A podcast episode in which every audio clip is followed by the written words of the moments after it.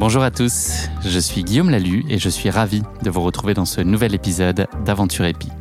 Aventure épique, c'est le podcast qui vous fait vivre dans chaque épisode une aventure en nature hors du commun. Explorateur illustre, sportif renommé ou encore simple amateur, aventurier du quotidien, Aventure épique est une plongée en apnée, le temps d'une aventure qui va vous tenir en haleine, vous émouvoir et vous inspirer. Les disciplines que vous pourrez retrouver dans Aventure épique, l'alpinisme, l'exploration, l'escalade, le parapente, le vélo, la natation, la voile, le ski et bien d'autres encore. Aventure épique, c'est un nouvel épisode, un mardi sur deux, et le lundi qui précède, un extrait de l'épisode à venir pour bien démarrer la semaine ensemble. Et si vous souhaitez suivre notre actualité au jour le jour et découvrir les coulisses du podcast, rendez-vous sur notre compte Instagram aventureepique.podcast. Bienvenue dans ce nouvel épisode d'Aventure épique. Des aventures en plein air à couper le souffle. Hello Steven. Salut. Bienvenue dans ce cinquième épisode d'Aventure épique, le nouveau podcast que j'ai le plaisir d'animer, qui a pour ambition de partager des aventures en plein air à couper le souffle. Comment ça va Steven sur une échelle de 1 à 10 Là t'es à combien? Bah là je suis épique là. Là je suis, je suis épique. Non mais ouais ça va, ça va. Non c'est franchement en toute franchise, je vais pas faire le mec triste, mais en ce moment c'est dur. en, vrai, de vrai, de vrai. Non, c'est dur en ce moment. Je suis, je suis en pré-expédition et du coup, euh, du coup, c'est un, un, peu la période où je suis comme un enfant de 12 ans qui a peur de, de rater son examen à l'école et, et d'oublier un truc euh, dans sa valise. Et j'ai un peu la tête en l'air et, et, donc voilà. Et puis je suis un peu obsessionnel quand je suis en prépa de projet. Du coup, euh, du coup, t'as envie d'être en forme, mais en même temps, tu dois passer du temps derrière l'ordi. En même temps, euh, j'ai j'ai Gravelman à gérer, j'ai ma boîte à gérer, j'ai les sponsors à trouver, j'ai bref. C'est sympa quoi. Hein. non non, c'est un peu stressant ces périodes stressantes, mais c'est comme un, un, un, un, trailer ou un athlète avant un gros objectif, hein. ils sont toujours insupportables. Donc je suis insupportable. Je te propose donc qu'on arrête euh, dès maintenant l'enregistrement de cet épisode. non, Steven, te laisse pas Pense à, tu vois, cette belle météo à l'extérieur. La pense à ce joli soleil de novembre qui nous, gâte. J'ai pris la saucée de l'année là à vélo hein, en rentrant chez moi pour enregistrer l'épisode. Il y a aussi ça, ouais. Il y a aussi ça, qui, qui, qui fait qui, qui ça s'arrête jamais. Euh, là, je suis, j'étais en région parisienne en plus, euh, donc euh, en, en fer sur terre là, c'est c'est génial, mais c'est la vie. Tu sais que tu rêveras de ces trompes d'eau dans, dans, à peu près un mois. Là, tu risques de rêver de ces moments-là, là, très humides. Hmm. ouais, possiblement. Je sais pas. Je sais pas. J'aime bien quand même. Euh, j'aime bien affronter les trucs et être au bout du, au bout du bout du, du chemin de moi-même en fait. J'aime bien ce, cette zone de ah je, je vais un peu mourir. Ça chatouille. Ouais. ouais. Steven, tu vas partager avec nous aujourd'hui l'une de tes aventures épiques puisque tu en comptes euh, un sacré nombre jusqu'à maintenant. On va mhm. parler de ta Silk Road Race à laquelle tu as pris part euh, au mois d'août dernier. C'est une course euh, d'ultra-distance à vélo longue de plus de 1800 km, 30 000 de D+, pas d'assistance à travers les montagnes du Kyrgyzstan et puis il y a plein d'autres choses qui viennent encore corser euh, l'histoire. Tu vas nous raconter tout ça. C'est une course qui est redoutable, mais comme l'a dit le cycliste Mike Hall qui est cité sur le site de la course, rien de ce qui vaut quelque chose n'est jamais facile. Je pense que cette course va en être une belle démonstration. On n'a pas été dans la facilité là, je crois. Ouais, ouais, c'est c'est dur. C'est c'est c'est des régions euh, difficiles. Je j'ai fait euh, la Mongolie l'année d'avant. Ça se ressemble un peu. En fait, c'est des régions russophones. Déjà, les gens sont durs, les paysages sont durs, euh, l'altitude c'est pas facile, la météo est pas facile et le terrain, euh, le sol n'est pas facile non plus. Et voilà. Après, il reste l'air, mais l'air est chaud ou froid. Et voilà. Sinon, c'est cool. Hein. et il n'y a pas de niveau. Il n'y a pas du tout de, de Ouais, là, il y a, euh, y a un niveau relevé. Bah, c'est fou parce que là, je suis chez un sponsor dans un magasin qui me sponsorise euh, euh Avenue de la Grande Armée et, j'ai euh, j'ai rencontré un de mes amis qui a remporté cette course, Sofiane Seili. Et, et, il était là il y a, il y a 15 minutes et il m'a, il a failli me faire rater le podcast. Parce qu'il me dit, bah viens, on fait la route ensemble. Et je dis, bah ouais, trop bien. Et je dis, il y a quand même un truc qui cloche. Je sais pas quoi, mais je vais quand même regarder mon agenda, Sofiane. Mais euh, ouais, ouais c'est drôle parce que j'étais avec lui il y a 15 minutes. Ouais, il a emporté euh, sur l'édition de cette année, effectivement. Steven, euh, cette course-là, c'est une question inaugurale du, du podcast. Est-ce que tu y repenses souvent? C'est un bon souvenir de mon année. C'est un, c'est un bon, euh, je sais pas comment dire, c'est, c'est, ouais, c'est, c'est quelque chose qui aura marqué mon année, mais je revenais d'une épreuve qui s'appelle la Tour Divide aux États-Unis. j'étais déçu, déçu de moi, déçu de de mon résultat, déçu de mes sensations, déçu de ce que j'avais vu là-bas. Et du coup, j'ai vécu un truc euh, euh, fort. Euh, ça n'a rien à voir avec ce que j'ai vécu aux US. Et du coup, non, c'est un bon souvenir de mon année. J'en suis fier. Et, et ouais, c'est, c'est une belle, belle, belle, ouais, belle course, on va dire, parce que c'est, c'est maintenant, c'est des courses, hein, c'est des aventures évidemment, mais c'est aussi des courses avec un résultat c'est pas la même chose qu'une aventure euh, sans dossard. Et, euh, et voilà. Et du coup, c'était hyper relevé, ça allait très vite et tout, mais je, je suis content de moi. Steven, habituellement dans ce podcast, donc euh, pour l'ouvrir, je vais euh, chercher un résultat de la page Google qui est en lien avec le thème qu'on va aborder dans l'épisode, et puis je pioche dans Google Actualité un truc euh, qui me surprend, qui me fait marrer ou autre, et puis je fais, je fais réagir mon invité sur le sujet. Donc là, j'ai fait des petites recherches sur Kyrgyzstan. C'est le pays dans lequel, le premier pays dans lequel Poutine est allé depuis qu'il est visé par un mandat d'arrêt de la Cour pénale internationale, mais je suis pas tout à fait sûr que ce soit l'objet de notre échange mmh. aujourd'hui. Par contre, j'ai trouvé un autre article qui raconte euh, l'histoire de Léopoldine Després, qui est une agricultrice française, agricultrice, pardon, qui est une agricultrice française qui a traversé à, cheval. Ouais, c'est vachement dur, beaucoup plus que ce que je pensais. Euh, qui, qui, a traversé à cheval avec sa sœur Élise les monts Célestes. Euh, c'est une aventure qui a duré 4 mois et 1100 km, euh, qui les a menés de la vallée de Laxaï aux rives du lac euh, Issyk-Kul. Tout ça, tu dois connaître. Mm de nom en tout cas. Euh, elles étaient accompagnées donc dans cette aventure équestre par deux chevaux, un cheval de bas et un chien. Est-ce que toi c'est le genre de caravane qui pourrait te faire kiffer vaguement ou jamais de la vie? Euh, Si, ça c'est demain en fait. C'est après demain on va dire. C'est quand j'aurai passé le cap de. Euh, j'ai encore un peu d'orgueil, d'ego et j'ai envie de me sentir vivant en faisant la bataille avec des gars qui sont très forts. Euh, plus fort que moi souvent, euh, plus jeune aussi maintenant. Mais ouais, c'est ça sera demain. J'irai plutôt vers euh, d'ailleurs euh, des, des, trucs comme j'irai dormir chez vous, etc. que sur que sur ce que je fais actuellement, c'est-à-dire des courses très engagées, très rapides et où tu ne prends pas forcément le temps de passer du temps, même si le temps idéal pour moi, la vitesse idéale, c'est à vélo, parce qu'à pied, je m'ennuie pas, mais ça va moins vite. Tu vois moins de paysages, mais euh, j'irai vers ça, c'est sûr. Après, le cheval, je suis pas champion du monde de, de chevaux, et euh, du coup, je pense que ça fait mal aux fesses, et je pense que je, le freinage du cheval, je suis pas encore au point, mais euh, mais je, je ferai ça un jour, c'est sûr. On m'avait déjà proposé, euh, Elodie Aero, elle m'avait proposé euh, euh, d'aller dans le Sahara avec des dromadaires ou des chameaux et Enfin, c'est le genre de truc, je sais que j'irai vers ça un jour. Donc, euh, donc oui. On va surveiller ton actu et ta prochaine euh, aventure à chameau. Steven, on va prendre. ouais. Ah oui, attends, chameau, c'est quoi? C'est deux boss, ouais, c'est peut-être galère un peu. Steven, on va donc euh, remonter le temps pour euh, ça, en savoir un peu plus sur toi pour euh, nos auditeurs qui mm. auraient besoin un peu d'éclairage sur ton parcours de vie et puis surtout pour se dire que quand même de là où tu viens explique euh, très probablement là où tu as eu envie d'aller. Dans quel contexte tu as grandi? Tu es, né et tu as grandi à la Courneuve, c'est ça? Ouais, je suis breton. j'ai été conçu en Bretagne. Tout, est, tout de moi est breton. Mon nom de famille est breton. Mes deux parents vivent en Bretagne.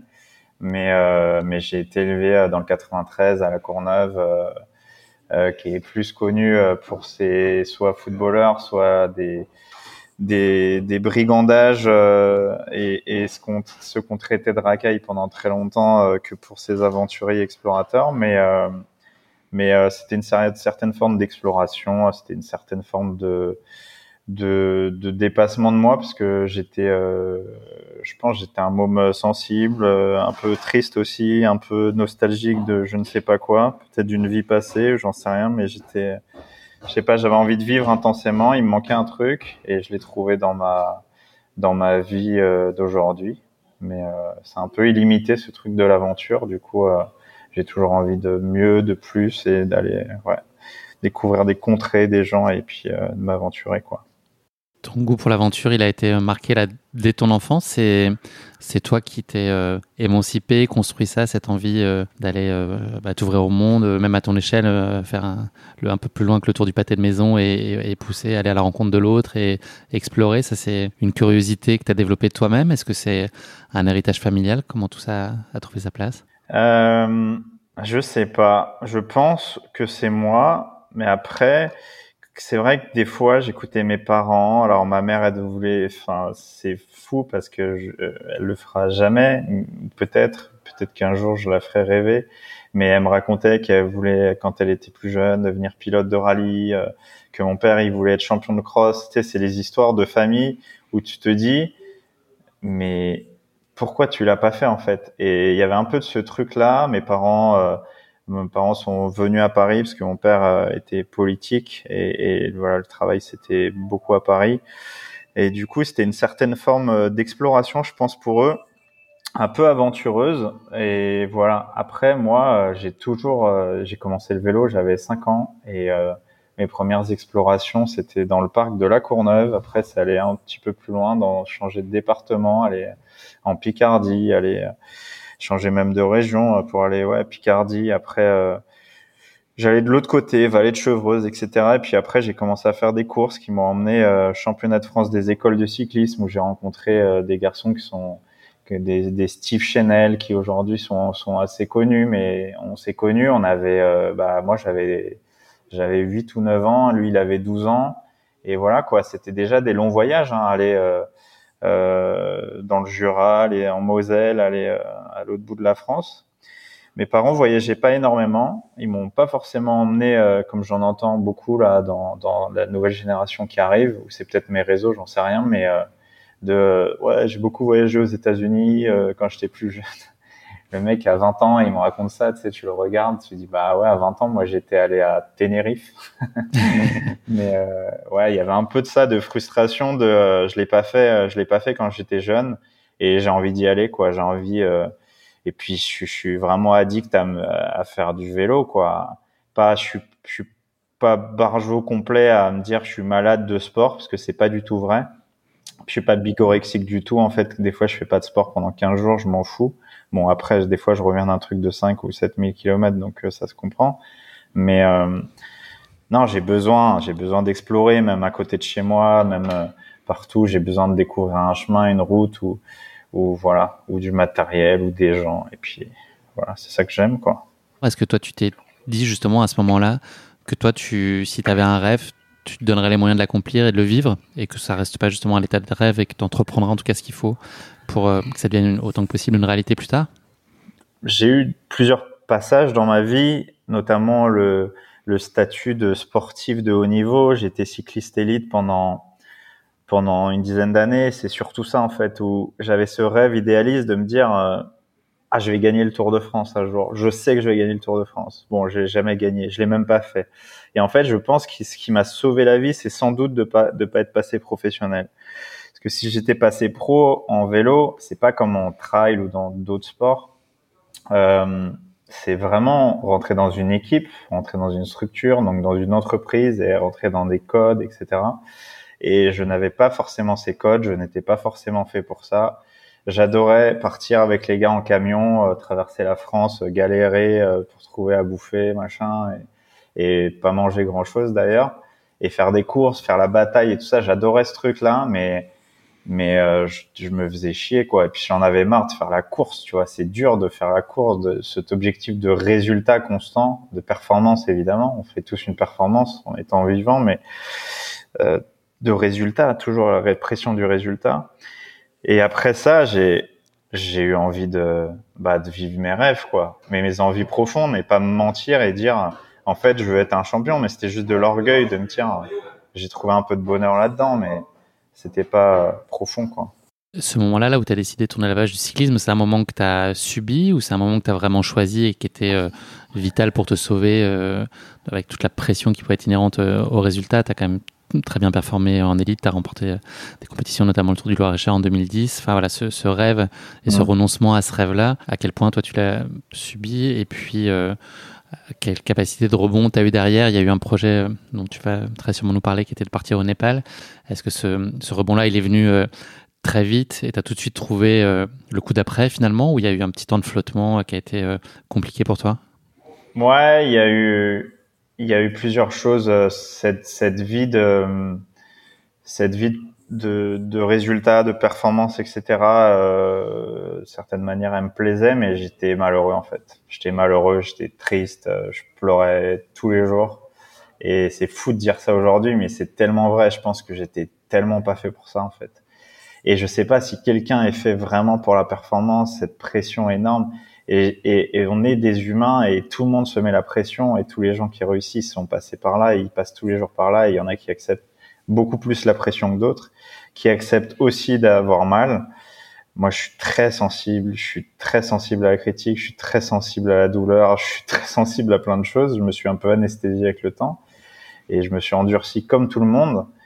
Mais c'était dur, quoi. Putain, c'était dur. Tu vois, une époque comme ça, je me souviens de saisons, et j'ai encore ces repères mentaux là, où je regardais par la fenêtre pendant deux, trois heures, je me dis, il va s'arrêter de pleuvoir. Et je pleurais, en fait. Je me disais, mec, t'as 7 heures à faire. 6, 7 heures. Il fait 2 degrés, il pleut. Ça va être dur. Et tu sais que ça va être dur. Et là, novembre, décembre, janvier, février, tous ces mois-là, tu dois te préparer dans le froid, machin. Et j'avais pas le fric pour aller euh, en Espagne ou machin, quoi, tu vois. Donc, euh, je me souviens de tous ces trucs-là. C'est, c'est, ces moments-là m'ont forgé. Mais euh, ouais, évidemment que j'étais prêt à arrêter le vélo. J'étais pas prêt, par contre, à cette espèce de dépression qui s'est, enfin, qui, a, qui est arrivée juste après. C'est-à-dire que j'étais prêt à arrêter le vélo parce que ça m'a soulagé d'un coup mais d'un coup, hormonalement, parce que c'est ça qui se passe en premier lieu, de plus faire 5 euh, heures de vélo tous les jours, pratiquement, euh, c'est pas pareil, quoi. Et, et j'étais incapable de courir. Hein. Enfin, j'ai arrêté le vélo aussi. J'allais faire des footings de de 10 bornes à 4 kg parce que tu sais, t'es une machine de guerre. Euh, cardiaquement, t'es solide. Mais je me blessais tout le temps. Tu vois, j'ai recommencé à courir et tout comme ça. Mais j'avais pas envie quoi tu vois j'avais juste envie d'être loin du sport en fait et, et en fait je, je, deviens consultant pour des marques des personnalités des athlètes je change de vie et je deviens communicant pour notamment la fédération française de triathlon je vais jusqu'au jeu à Rio en tant que communicant et je repète un cap parce qu'en fait je me rendais compte qu'ils étaient un peu plus que moi parce que c'était des athlètes olympiques les meilleurs athlètes du monde quand même dans leur discipline mais ils étaient comme moi à l'époque ils étaient pas forcément heureux et puis quand tu perds au jeu c'est pas le Tour du Loir-et-Cher, quoi. Tu vois, on était aux Jeux Olympiques à Rio, tu vois des gens hyper connus que tu t'admires à la télé, ils sont devant toi, en fait, ils sont pas beaucoup plus équilibrés que toi mentalement, et voilà, quoi. C'est l'objectif de résultat, il est tellement dur à accepter, et c'est la définition du haut niveau, quoi. C'est tu perds, tu gagnes, il faut il faut savoir gérer ces, ces up and down, et et moi les up and down, je les adore mais quand ils sont subis comme ça, c'est tellement dur. Donc voilà, j'arrête le vélo et je pars au Népal. Et le Népal a changé ma vie. Voilà. Je reviens sur ce que tu disais là, Steven. Est-ce que tu n'as pas le sentiment aujourd'hui que ce que tu fais, c'est en soi de la haute performance et du haut niveau et que finalement les charges que tu te mets ou les, défis dans lesquels tu te, lances, ils sont aussi, euh, en termes de pression, ils sont tout aussi forts que tu as, par la force des choses, des partenaires qui t'accompagnent. Donc euh, j'imagine que tu dois avoir envie de réussir pour toi et puis euh, aussi pour les, gens qui font confiance Est-ce que tout ça, ça contribue pas malgré tout à te mettre aussi une pression qui est peut-être équivalente à celle que tu as connue à l'époque? Est-ce que c'était beaucoup plus intense ou est-ce que finalement elle est identique ou, ou, pas très loin et, que toi tu es en capacité de peut-être mieux l'encaisser aujourd'hui avec l'expérience? Ah, c'est sûr, c'est sûr. Euh, Aujourd'hui, tu me remets euh, cycliste élite, euh, je pense que je gagne 15-20 courses par an, quoi. Par contre, il faut que je perde 20 kilos, quoi. Mais voilà, et je, je, suis pas capable de ça.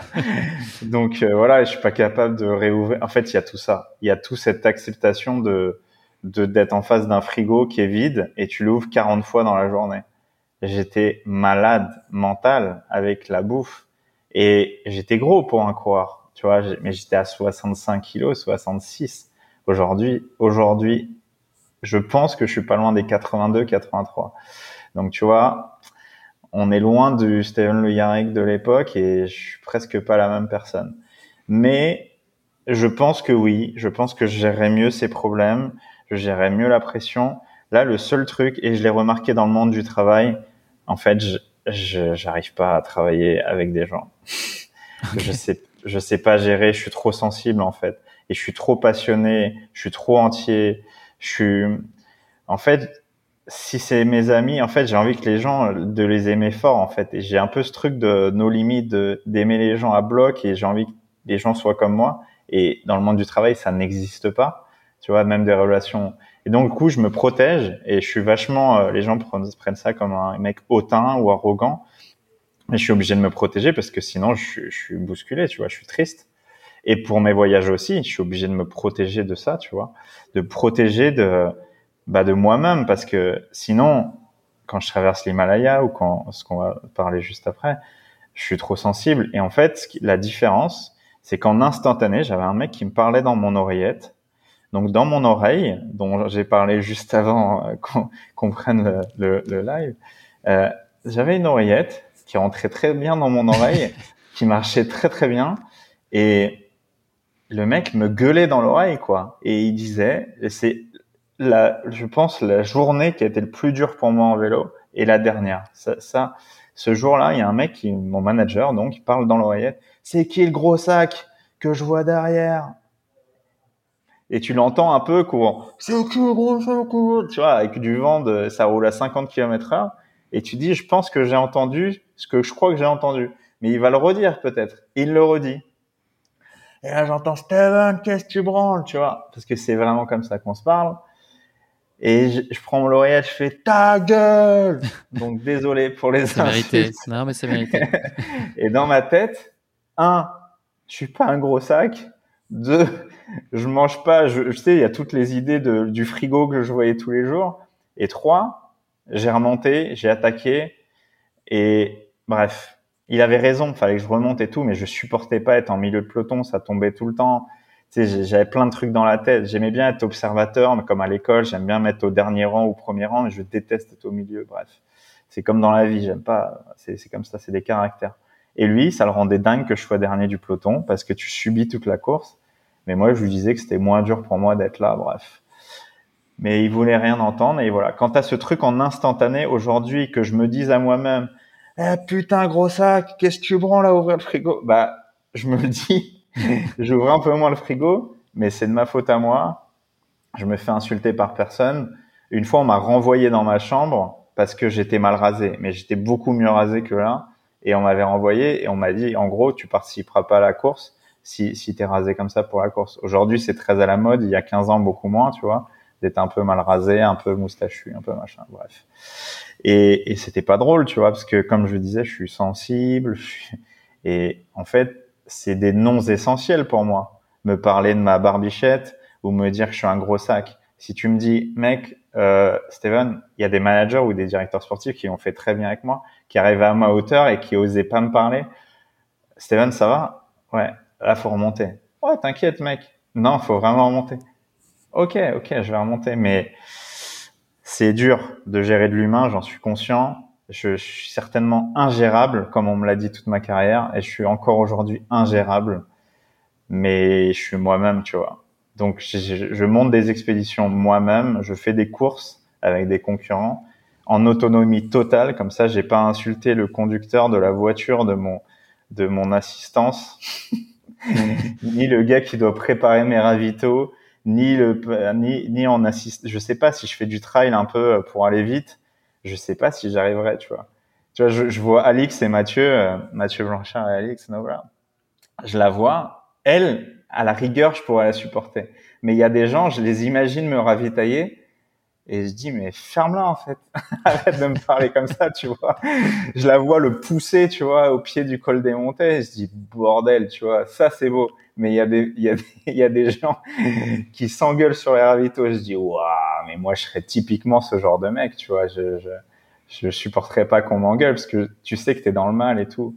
Bref, longue tirade pour dire, oui, tu as raison. Aujourd'hui, je prendrais les choses différemment. Et, euh, et non, j'ai, j'ai pas vraiment subi de l'arrêt de ma carrière, même si euh, émotionnellement tu n'existes plus, euh, t'es plus personne. Tu vois, tes seuls amis c'était tes, tes kinés, ton, ton ostéo, tes kinés, euh, ma sœur, ton staff, ton manager, tes coéquipiers. On t'enlève tout ça parce que je, en fait, moi j'ai pris mon téléphone et j'ai supprimé 90 contacts dans mon téléphone et j'en avais pas beaucoup plus. Donc euh, je suis resté avec mes, mon téléphone comme ça. Euh, je savais à peine utiliser un email à l'époque, euh, voilà quoi. Et je me suis mis à changer de life un peu comme ça. C'était quoi ta, ta, quête là pour partir euh, au Népal? Qu'est-ce que tu avais envie d'y chercher? Et puis qu'est-ce que tu as trouvé? J'imagine que ça a été forcément très différent de ce que tu avais initialement en tête. Bah, l'apaisement, quoi. J'ai créé un truc euh, qui, qui, que j'ai jamais sorti, qui s'appelle Le jour où j'ai décidé d'être heureux. J'ai écrit 300 pages et, et j'avais envie d'être heureux, quoi. J'avais envie d'être heureux. Et je cherchais le bonheur quelque part. Je cherchais dans les yeux des gens. Je cherchais partout. Et en fait, il était juste sur le chemin de ma vie, tu vois. Mais mais ici, j'ai encore du mal. Hein. Je pense que c'est le cas de tout le monde, mais c'est dur, tu vois. Tu es dans une instabilité constante. Tu es toujours en train de te comparer, de regarder, d'essayer. La vie, elle coûte cher. faut bosser. faut trouver un compromis entre toi-même, tes ambitions, mais aussi, tu vois, avoir des trucs qui te nourrissent. Et on est dans un grand écart constant, tu vois. Des fois, il est un peu moins écarté, l'écart. Des fois, c'est t'es tout le temps un peu en bataille avec toi-même, quoi. Et euh, là-bas, j'ai trouvé le, le truc de bah, ne rien faire, c'est faire quelque chose. Euh, euh, t'as le droit d'être là, t'as le droit d'être heureux, t'as le droit de sourire. Et en fait, je me suis rendu compte que j'ai transmis ça un peu en Occident, en France, et en fait, ça a plu aux gens. Ça, j'ai reçu beaucoup de messages de soutien et beaucoup de messages de merci. Et je suis tombé un peu addict à ce truc de euh, ça change un peu la vie des gens, tu vois. Ça aide un peu certaines personnes. J'ai fait de l'humanitaire là-bas. J'ai, j'ai vu dans les yeux de mômes de 10 ans ce que j'avais jamais vu, tu vois. C'est-à-dire juste la, l'espèce de merci universel de merci monsieur d'être là, tu vois. Et des enfants qui n'avaient rien, qui vivaient dans les bidonvilles de Katmandou, m'offraient leur stylo, leur seul stylo. Mais je ne pouvais que pleurer, tu vois, que m'écrouler parce que je me disais, mais, mais mec, c'était, c'est ça en fait. C'est ça. Et en fait, sur le chemin, j'ai reçu tout ce que je cherchais et beaucoup plus en fait. J'ai rencontré des gens extraordinaires. J'ai vécu des moments extraordinaires. J'ai découvert aussi l'altitude. J'ai découvert les grandes montagnes les plus hautes du monde. J'ai découvert l'aventure un petit peu au sens euh, euh, tel qu'on le conçoit à la télévision, dans les médias ou dans ce monde qui est le nôtre, c'est-à-dire des choses hors du commun, tu vois, parce que un cycliste professionnel euh, qui fait euh, un effort euh, physique de ce type-là, pour moi, c'est une aventure. Quelqu'un qui monte une famille, c'est une aventure. Euh, monter, ouais, faire un bébé, c'est une aventure. Monter une maison, c'est une aventure. Mais là, c'était l'aventure, elle est partout, quoi. Tu vois, c'est, je, ouais, je prenais des bus locaux et je disais, bah, je ferme les yeux et je me, j'ouvre les yeux au bout d'une heure et j'essaie de rentrer à pied chez moi, quoi. Et c'était ouf. Tu vois, j'arrivais dans des villages et tout, ils me disaient, mais qu'est-ce que tu fais là, quoi? Et, et c'était trop bien. J'adorais ça. Je suis, je suis tombé addict à ce truc, en fait. Est-ce que c'est un point d'ancrage pour toi aujourd'hui? Est-ce que c'est un socle hyper fondateur de ta personnalité? Est-ce que ça, dans les moments euh, difficiles ou quand parfois tu perds un peu la carte, est-ce que tu te renvoies euh, à ces moments-là et tu reviens y chercher un peu l'essence que tu as trouvé ou en tout cas qui, qui a été euh, très marqué à cette occasion-là? Là? Ouais, carrément. Carrément, mais c'est c'est un peu intégré. Je je m'en rends pas compte. Et, et des fois je m'en veux grave et on me le reproche parce que c'est en fait c'est souvent la première réflexion qu'on me fait quand je m'engueule avec quelqu'un. Parce que en fait je suis très très très gentil et je suis je peux être très très très dur et très très très méchant parce que je suis très très dur avec moi-même. Et du coup quand je suis dur je suis impitoyable. Et en fait je m'en veux instantanément parce que j'ai mal. En fait j'ai beaucoup plus mal je pense que la personne à qui j'ai fait du mal mais la première chose qu'on me dit, c'est euh, ah oui, comme quoi le mec que j'imaginais super apaisé, le Dalai Lama qui fait du vélo. et, et, instantanément, tu vois, je souris et je me dis, bah, il ou elle a raison. Voilà. Tu n'as pas le droit avec ce que j'ai appris là-bas. Tu sais, j'ai fait, j'ai fait 20 jours de méditation silencieuse de type Vipassana en monastère. La seule chose qu'on t'apprend là-bas, c'est ne, ne répond pas, quoi. Et c'est, enfin, c'est pas ne répond pas, c'est ne réagit pas. Ne réagit pas. Soit pas dans l'excès. Ce que je fais pas aujourd'hui, mais c'est, c'est équanimity, c'est toujours, toujours, toujours, toujours être positif et ça va aller, en fait. C'est l'impermanence constante. Et c'est dur, tu vois, d'être tout accepté dans la vie, quoi. C'est, on te raconte plein d'histoires, plein de scènes où tu, tu, on te montre que même si quelqu'un t'insulte, euh, sauf s'il y a de la violence physique, tu ne réponds pas mais tu te défends, mais sinon c'est si quelqu'un t'insulte, te fait du mal, c'est quelqu'un qui est triste et il faut juste euh, se dire que c'est c'est de la faute de la personne et que c'est pas grave, c'est la vie qui lui a fait du mal, il faut accepter ça et voilà quoi. Mais c'est tellement dur, c'est tellement dur dans notre monde. Mais euh, ouais, surtout avec mon caractère de breton un peu con qui a été élevé par des gens qui sont révoltés à vie, tu vois. Mais c'est comme ça. C'est mon apprentissage.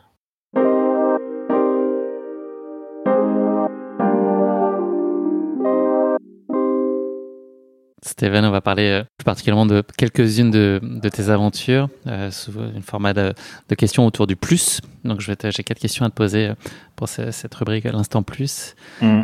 Celle qui a été la plus exigeante pour toi C'est l'Himalaya. C'est l'Himalaya parce que, ouais, c'est traverser l'Himalaya d'est en ouest, 2000 km, 90 000 mètres de dénivelé positif, donc négatif.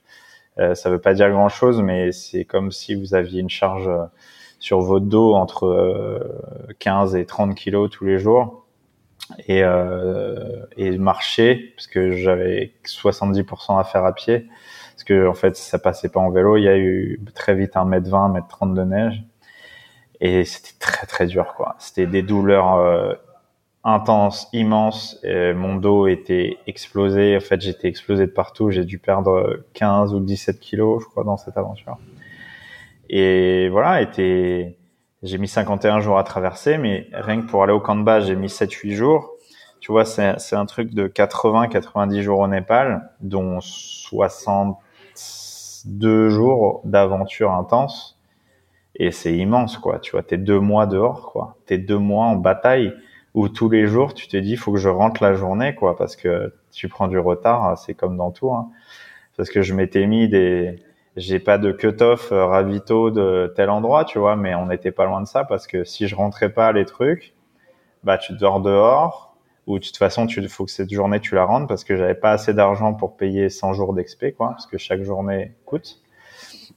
Et puis et puis surtout ouais, t'arrives pas à un lieu pour dormir, t'arrives pas à un lieu où il fait chaud, où il y a à manger, etc. Je suis pas encore chasseur-cueilleur avec un arc et mes flèches. Euh, quoi. En plus, je mange pas de viande, du coup, euh, j'aurais pas pu manger de grizzly euh, himalayen.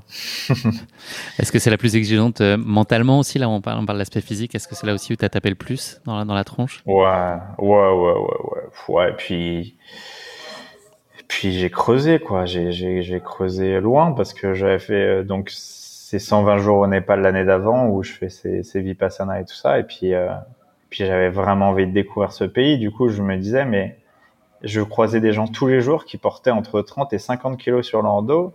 Et moi, petit con du 93 breton élevé au vélo, biberonné par un politique, mais par, des gens qui se sont battus pour toute leur vie avec la notion de travail en tête, moi, je vais pleurnicher parce que c'est dur de, de traverser l'Himalaya. Bah non, j'ai pas le droit, tu vois. Et ce truc de j'ai pas le droit, en fait, je pense que je l'ai toujours, je l'aurai toujours certainement, mais il est un peu parti là-bas parce que je suis allé trop loin. Tu vois, le, le, le Sherpa Ngawang qui est venu une partie avec moi, il est fini à l'hôpital, tu vois. Euh, le cadreur d'aventure Pewen qui était avec moi, il, il s'est blessé au mollet, tu vois. En fait, tout le monde se pétait, quoi. C'était c'était trop, quoi. T'es fatigué, on devait envoyer des images à la télé tous les jours. Euh, c'était un peu tendu hein, cette histoire de d'Himalaya. En fait, t'as as le truc du papier, mais j'ai cette espèce d'inconscience de me dire, ouais, ça va le faire, hein, ça ça va passer, je pense. et en fait, ça passait pas bien. Et t'as senti euh, un peu de défiance de la part de ceux qui étaient autour de toi là? Est-ce que toi, justement, là, un peu comme autodiagnostic, tu racontes de, de petits gars de la mm. Courneuve, etc., un peu avec s'habiter son couteau et beaucoup d'envie et puis de, voilà, de, un mental d'acier. Est-ce que tu sens, sentais qu'autour de toi, ça, ça pouvait questionner aussi et, et qu'il a fallu aussi un peu réagir pour euh, d'autant plus montrer ce, que, ce dont tu étais capable? Ouais, ouais, bah, avec Ayn que je me suis engueulé euh, très violemment. On était à la limite de, d'en venir aux mains. D'ailleurs, il s'est, battu euh, le dernier jour avec, avec Pwen parce que, parce qu'il me demandait de l'argent tout le temps, parce que ça, ça allait jamais, parce qu'on allait jamais assez vite, parce que tous les jours, il était en train de me dire, mais mec, tu vas pas assez vite, t'es pas assez fort. Mais en fait, on était à 4500, 5000 mètres. Mais on roulait à bloc, quoi. roulait super vite. Enfin, pas vite pour lui parce que c'est un mec qui, est né à 3005, 3007. Et j'étais à fond, quoi. J'étais à fond, c'était trop dur. Et quelqu'un qui te parle, comme je disais, dans l'oreillette tous les jours, il était à côté de moi, il, il me glissait, enfin, toutes les deux heures, mec, on va pas assez vite, faut accélérer. Mec, je peux pas aller plus vite, je suis défoncé, quoi. Il me dit, bah, on va pas rentrer cette journée, du coup, faudra rallonger le projet, du coup, tu dois me payer plus, bref. Et voilà, quoi. Et puis après, euh, après, ma copine de l'époque, euh, fallait, je lui téléphonais, euh, Victoria en téléphone satellite, elle était, c'était genre 10 euros la minute, je crois. Alors tu comptes très très vite. Et ce que tu dois dire, faut vraiment à l'avant réfléchir à l'avance. Donc tu, tu, balances tout ce que tu as et là tu te rends compte qu'elle est en soirée ou tu vois qu'en en fait tu la déranges dans sa vie quoi. Et là tu dis ok, en fait tout le monde s'en fout de moi quoi. et c'est ça, c'était dur. C'était dur de se dire. Euh, toi, tu vis un truc tellement dur qu'il faut que tout le monde te regarde, te dise Steven, c'est bien. Et en fait, les Népalais, ils étaient juste contents de me voir, mais ils n'étaient pas en train de me dire super. C'était complètement abstrait pour eux. Quel est l'intérêt pour un mec de traverser l'Himalaya en vélo si tu transportes rien, tu gagnes pas d'argent, tu fais que en perdre? Pour eux, ça n'avait pas de sens. Donc euh, ouais, j'ai appris beaucoup là-bas. Est-ce que c'est dans ce cadre-là que tu avais eu cette discussion donc euh, euh, c'est ton Sherpa, hein, c'est ça que tu, disais, mm. Steven, euh, qui était de se dire en gros, euh, là j'ai pas besoin d'un ennemi sur ce, ce truc-là, mm. donc arrête de me rentrer dedans. on a besoin de l'un de l'autre pour, mm. pour, y arriver, quoi. Et donc c'est le, le, vrai combat, c'est celui-là, quoi. Ouais, ouais, ouais, ouais. Puis, puis, je joue pas. J'arrivais à de la défiance physique et je dis, joue pas avec moi, mec. J'ai été élevé dans, dans la dureté, mec. Je suis fou en fait. Je sais d'où tu viens. Je sais que c'est dur mais je joue pas, c'est trop dur, on est, on est trop en difficulté tous les jours pour euh, batailler et être dans une espèce de violence verbale de, de, de, mais en fait, t'es nul, tu vois. Il était à la limite de me dire, mais en fait, t'es nul. Et en fait, au bout de 20 jours, il était mort, quoi. Il était explosé, il était épuisé. Parce que quand tu fais des, journées entre 10 et 17 heures par jour, tu dors pas beaucoup, tu dois enchaîner les journées. Et ce qui est dur, c'est le mental de se dire, tu n'as jamais le droit de t'arrêter. Et en fait, je prenais un jour de repos, enfin une demi-journée de repos entre 15 et 20 heures par jour, euh, enfin une journée de 15 à 20 heures de repos complet. Mais en fait, euh, ça suffisait pas quoi. C'était encore pire en fait après les journées de repos parce que tu sais c'est c'est comme en trail. Je pense que tu peux rentrer 170, mais si tu t'arrêtes pendant pendant 5-7 heures, euh, allez, ça va aller mieux demain. En fait, c'est pire, t'es dégommé en fait l'anesthésie de l'effort, euh, tu vois, les hormones et tout, c'est c'est plus là quoi. Du coup, c'était dur, c'est comme ça, c'est la vie, mais j'en garde un super souvenir. Il m'avait envoyé un message puis un mail euh, à plusieurs reprises, donc euh, je sais qu'on se reverra. L'autre fois, j'ai eu une vision comme ça parce que j'ai revu Rêve d'Himalaya, ce qui m'a fait chialer il y a une quinzaine de jours, et et je dis putain, je vais refaire un projet avec ce mec, tu vois. Rendez-vous cinq ans après, tu vois c'est on est mhm. qui maintenant? Moi, j'ai pas trop changé, un peu peut-être. J'ai un peu plus de cheveux peut-être, un peu moins de barbe. un moment, un instant d'une aventure la plus déstabilisante, le moment où tu n'as aucun référentiel connu. J'imagine que ça a dû t'arriver euh, un certain nombre de fois, mais un truc où là, tu n'as aucune clé de compréhension et de lecture de ce qui se passe euh, autour de toi. Euh, c'est aussi en Himalaya, mais c'est pas cette année-là, c'est l'année d'avant où où j'étais en train de de faire le con en fait, comme j'ai toujours fait dans ma vie, mais découvrir un chemin, découvrir une paroi, découvrir un truc. Moi, je suis né dans le, je suis né à Paris, j'ai été élevé dans le 93, j'ai voyagé un peu partout en France, en Europe, mais je suis jamais à la 5000 mètres quoi. Et en fait, j'avais décidé de faire les trois passes autour du camp de base de l'Everest, les, Gokyo, euh, Gokyo Pass là, et Gokyo, Gokyori, machin. Et en fait, je me perds je me perds complet parce qu'il se met à neiger. Et pour moi, la montagne, euh, c'est dangereux, mais bon, je viens de la Courneuve, quoi. euh, et, et j'ai failli crever, quoi, parce que je, du coup, je perds la trace de, bah, du chemin. Euh, J'étais plus sur un chemin de d'humains, mais de yak et de chèvres. Et en fait, c'est des animaux qui tiennent beaucoup mieux euh, sur une pente à entre 50 et 70 degrés mieux que nous et je tombe sur une paroi d'escalade en fait, enfin où il y a personne qui, qui, a jamais escaladé, je pense, mais j'étais perdu. Et la seule chose qui me sauve, c'est qu'il y avait des drapeaux népalais, donc j'ai les repères visuels. Et en fait, je me bats, et j'en ai toujours avec moi des drapeaux népalais pour cette raison. C'est que je me bats pendant, je pense, une ou deux heures. J'ai aucun référentiel de temps, mais je me bats parce que je me dis là, je vais crever en fait. Mes mains glissaient, mes pieds glissaient. Je faisais truc d'horrible, de cauchemar, de je ne fais que tomber en arrière, tu vois. Et c'était un peu un parallèle avec la vie, tu vois, de ça va jamais s'arrêter, tu vois, je vais, je vais, je vais crever là, quoi. Je vais crever là et il y a personne qui, qui va jamais me retrouver en plus. Donc euh, voilà, personne ne le saura. C'est une mort pourrie, hein. Franchement, je me suis dit, mec, trouve une meilleure mort, quoi. Pas aujourd'hui. En fait, j'ai planté mes mains dans la, dans la neige, dans la glace, machin. Enfin bref, je me suis débattu et j'arrive en haut et je prends mon téléphone, je fais une, euh, c'était pas l'époque des stories encore, mais je me fais une vidéo d'une minute où je où je me parle à moi-même quoi. Je dis mec, bon bah là, je sais pas si on est dans Sonic ou dans un jeu vidéo, mais il me reste plus que deux vies quoi. Là, je pense que j'en ai perdu une.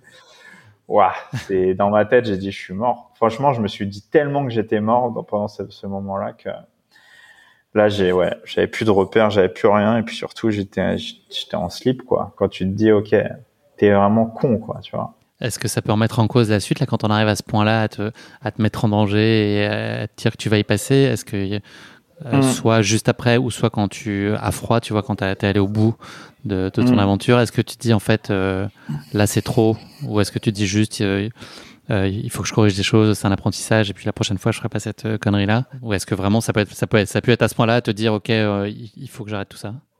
Ouais, en fait, il y a eu un décalage énorme. Ce qui m'a fait relativiser tout ça, tout ce que tu racontes, c'est que je suis arrivé au refuge, genre 4 ou 5 heures plus tard, il était genre, ouais, un bon 22 heures, tu vois. Mais où t'as pris du brouillard pendant 4-5 heures, t'en as pris vraiment plein la tronche. Et j'arrive avec de la neige sur le nez et tout. J'arrive pas dans les refuges à 22 heures, tu vois. Enfin, au Népal, c'est chaud. C'est que les gros alpinistes ou les gens qui sont perdus. Mais j'étais un peu un mec perdu. Et j'arrive et tout le monde me regarde, genre, tout le monde s'arrête de parler et ils réentament leur conversation. En fait, tout le monde s'en foutait, tu vois. Et, et, je me suis dit, dans ma tête, franchement, vous savez pas ce qui s'est passé parce que si vous, saviez, pas de question. vous, seriez, vous seriez en train de me parler. Là, je peux vous dire, c'est pas si facile. Hein. Et tu sais, c'est les moments où tu as besoin de parler dans la vie. Et j'ai parlé avec la, dame du lodge, mais pendant genre une heure, je l'ai saoulée. Franchement, là, là-haut, c'est chaud, quoi. Mais tu sais, pour elle, c'était, mec, t'es gogol, faut pas aller là, quoi. Et je disais, franchement, ce chemin, euh, faut pas trop y aller, les amis. Et euh, voilà. Donc, euh, non, à ce moment-là, je me dis juste, va pas trop loin. T'es, t'es, pas prêt. T'es pas prêt. à jouer à ça. En fait, moi, il, faut toujours que je touche. Je dis toujours ça quand je travaille avec des gens. Mec, je suis toujours border. Je vais écarter les murs. Je, je suis toujours limite dans tout ce que je fais. Je prends toujours des risques. Mais là, j'ai compris que ce mur-là, il fallait pas toucher, tu vois. Là, je savais pas y grimper. Donc, euh, ouais, ça m'a appris ça à, enfin, continuer de cet apprentissage de euh, face à la nature. Euh, t'es es une merde en fait, mec. T'es es tout petit, et tu seras toujours tout petit, donc arrête quoi. Et ça m'a appris ça, et ça c'est vraiment le truc que je conseille à tout le monde. Et c'est si tu l'as jamais vécu, tu peux pas le comprendre, mais la nature elle est plus forte que toi, mec. Euh, monte sur un bateau. Essayer de faire une transat, tu auras le même, le même truc, et ainsi de suite. Enfin, des exemples, on peut en donner des, des milliers comme ça, mais, mais ouais, à ce moment-là, c'était, c'était un peu chaud. Dernière question là de cette rubrique pour toi, Steven. Celle dont tu voudrais revivre les émotions là maintenant, si tu pouvais. ça, je sais pas. Je sais pas. J'ai toujours envie de revivre. En fait, je suis addict à toutes ces putains d'émotions, mais je sais pas. En fait, j'aimerais revivre cette arrivée autour du Loir-et-Cher J'aimerais revivre cette première victoire quand j'étais euh, poussin ou pupille, quand j'avais 5 ou 6 ans en vélo et c'est ma première victoire et, et, je lève les bras et je me pète la gueule parce que je savais pas lever les bras. J'aimerais revivre mon arrivée de rêve d'Himalaya. Mais en fait, euh, j'essaie de construire des projets demain et j'en vivrai d'autres, tu vois. Mais je suis addict à ça, mais je suis aussi addict à, à l'arrivée d'un bah, je parlais de Mathieu Blanchard, mais je suis à d'un copain comme Mathieu ou d'autres que je vois arriver à l'UTMB ou machin. Ça, c'est des émotions tellement intenses, tu vois. Juste être là dans le truc, bah, tu vois, ça te met un coup. J'adore ça, tu vois. Et, et ça, c'est fort. Ça, j'ai envie de ça et, du coup, je me, je me, j'essaie de me permettre de vivre ces moments-là, mais je sais pas quel serait le number one. Je sais pas. Je saurais, je saurais même pas répondre à cette question. Euh, même l'arrivée à Dakar a été exceptionnelle. Tu vois, t'as 100 ou 150 personnes qui m'accueillent après 5200 kilomètres ou si j'étais arrivé au Trocadéro, on aurait été trois, mes deux caméramans et moi. Mais euh, non, je, je, je, sais pas. C'est, c'est trop dur. Tout en fait, j'ai envie de tout revivre. Mais en fait, je préfère en construire d'autres. Et euh, ouais, c'est ça la vie, quoi. Aller devant aussi. Ton accomplissement là dans la réalisation de tes aventures, c'est, quoi? Est-ce que tu vas y chercher fondamentalement ce que ça te procure? Est-ce qui te donne envie d'y retourner à chaque fois? Ben, quand je suis triste, comme depuis 30 jours, c'est la question que je me pose. Je me dis, mais mec, mais n'oublie pas, quoi. Et, et, quand je suis vraiment dans le dur, ça met du temps à revenir. Mais ce que je vais chercher au fond, c'est l'exploration, quoi. C'est au fond, c'est l'exploration de moi, des autres, c'est de rencontrer des gens. Tu vois, là, je vais en Amérique du Sud. Je pense que je parle moins de cinq mots d'espagnol. Et ce que j'aime, en fait, c'est me retrouver dans la merde, clairement, à l'autre bout du monde et apprendre. Parce que je vais être en galère, ça va être dur, j'aurai pas assez d'eau, j'aurai pas assez à manger, je vais avoir des moments de difficulté. C'est sûr que je vais péter un truc sur mon vélo, que je vais casser ma tente, que je vais avoir des soucis que je n'imagine même pas, probablement même avec des humains, mais c'est ce que je vais chercher, tu vois. C'est ce que je vais chercher, m'aventurer pour voir qui je suis, pourquoi, tu vois, pourquoi je suis là, qu'est-ce que je fais, c'est quoi le truc, tu vois c'est quoi ton why? Et au-delà de ça, avoir des valeurs, transmettre des choses, faire rêver les gens et puis, les pousser à faire quoi. C'est un peu la question que je voulais poser après. Là, il y a, toi, ce que ça peut t'apporter, à quelle hauteur ça contribue à, ton bien-être, à ton accomplissement. Euh, c'est quoi, toi, la plus belle chose qu'on puisse te dire? Donc, il y a cette notion de partage qui est très centrale et qu'on peut très facilement observer dans tout ce que tu peux être amené à, mettre en lumière sur tes réseaux notamment. C'est quoi le, plus bel impact que tu puisses espérer créer chez quelqu'un qui te suit? Qu'est-ce que tu as envie qu'il te dise euh, grâce à toi, j'ai T'as as changé ma vie. T'as changé ma vie, mec. Tu m'as rendu heureux. Et, et ça, les gens qui m'aiment pas, ils peuvent pas le comprendre. Et, je le comprends très bien parce que des fois, je comprends pas de la nouvelle génération, par exemple, euh, des, TikTokers et tout ça, je comprends pas en fait. Je comprends pas comment la vie, la, vie d'une personne peut changer avec une vidéo de 4 secondes. Mais ça existe. Mais c'est ça en fait. Tu vois, ce truc de t'as changé ma vie. C'est tellement arrivé, euh, c'est tellement arrivé dans ma vie qu'on me dise ça que que c'est ouais, ça, ça donne du sens, ça remet l'aiguille au centre et l'église au, centre du, du village et, et et ouais, ça me, ça me remet dans mon truc et me dire, concentre-toi, mec. Parce que tout ce travail-là, il va te mener à ça et un peu d'espérance, d'espoir et dire, oh, arrête de voir tout gris, tout noir, machin. C'est surtout quand je suis ici, en fait, quand je suis à Paris. C'est vraiment que du travail, tu vois, et je suis un gogolito. C'est-à-dire que je suis la même personne dans le travail que dans mes expéditions. C'est-à-dire je n'arrête pas, je n'arrête pas, je n'arrête pas, jusqu'à me rendre malade, tu vois. Et du coup, quand je lève la tête un peu, je dis, mais en fait, c'est pas si grave.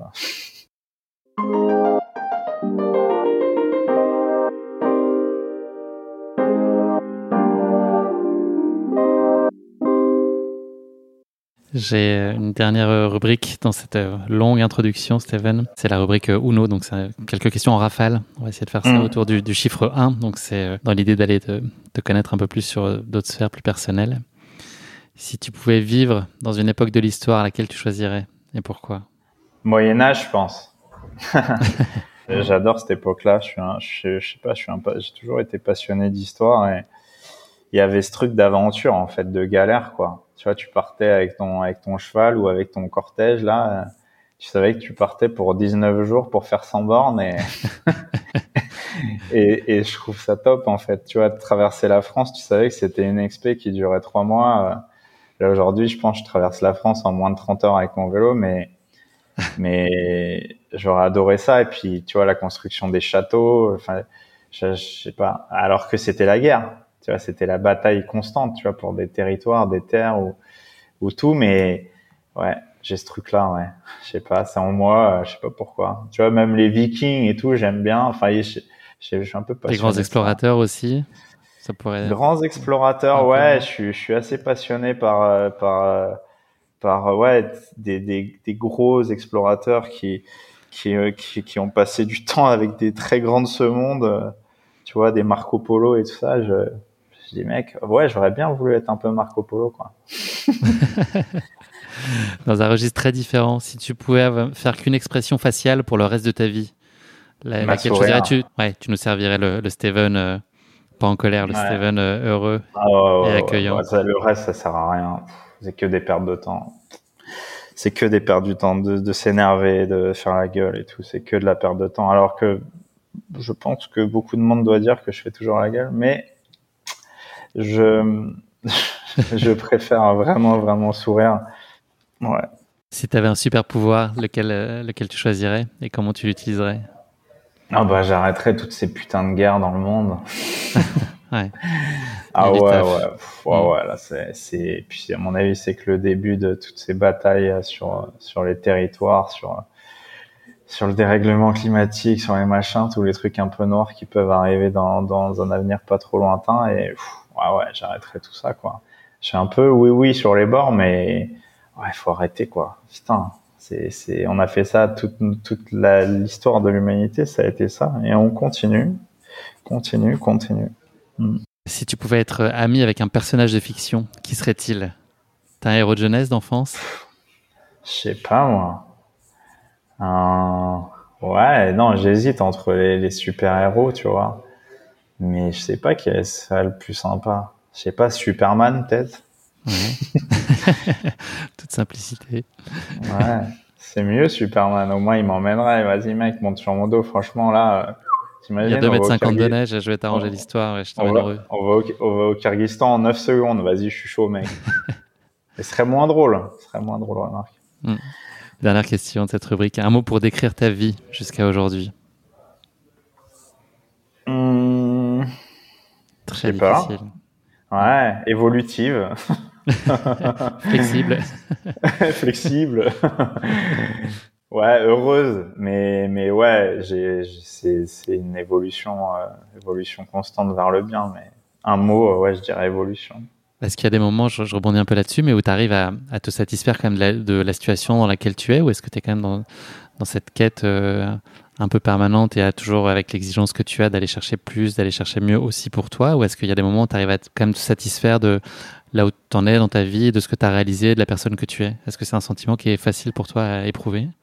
C'est pas facile, mais, mais je pense que si j'arrête de mettre de l'énergie dans ce que je fais, je suis typiquement le genre de gars que tu peux retrouver sur un hamac dans 10 ans à fumer des pétards, tu vois. Et à se dire, euh, ouais, mec, euh, c'est bon, quoi mais je suis un peu addict à transmettre des trucs, à découvrir des endroits, des paysages, des gens. Et du coup, je bouge beaucoup. Mais je sais pas, en fait, si tu me donnes euh, un milliard d'euros, en fait, j'aurais tellement envie de l'utiliser pour faire des choses bien que j'aurais encore du boulot. Ouais, c'est pas facile. Hein. mais euh, ouais, non, je, je, suis tout à fait en capacité de rien foutre. Après, euh, j'aime bien ne rien faire. Mais ouais, c'est quand même bien de faire des choses et de, de vivre des trucs. Et c'est, ça qui, on est aussi fait pour ça. On est des, on est des, des mobiles quand même. On est un peu des nomades, hein, au fond du fond.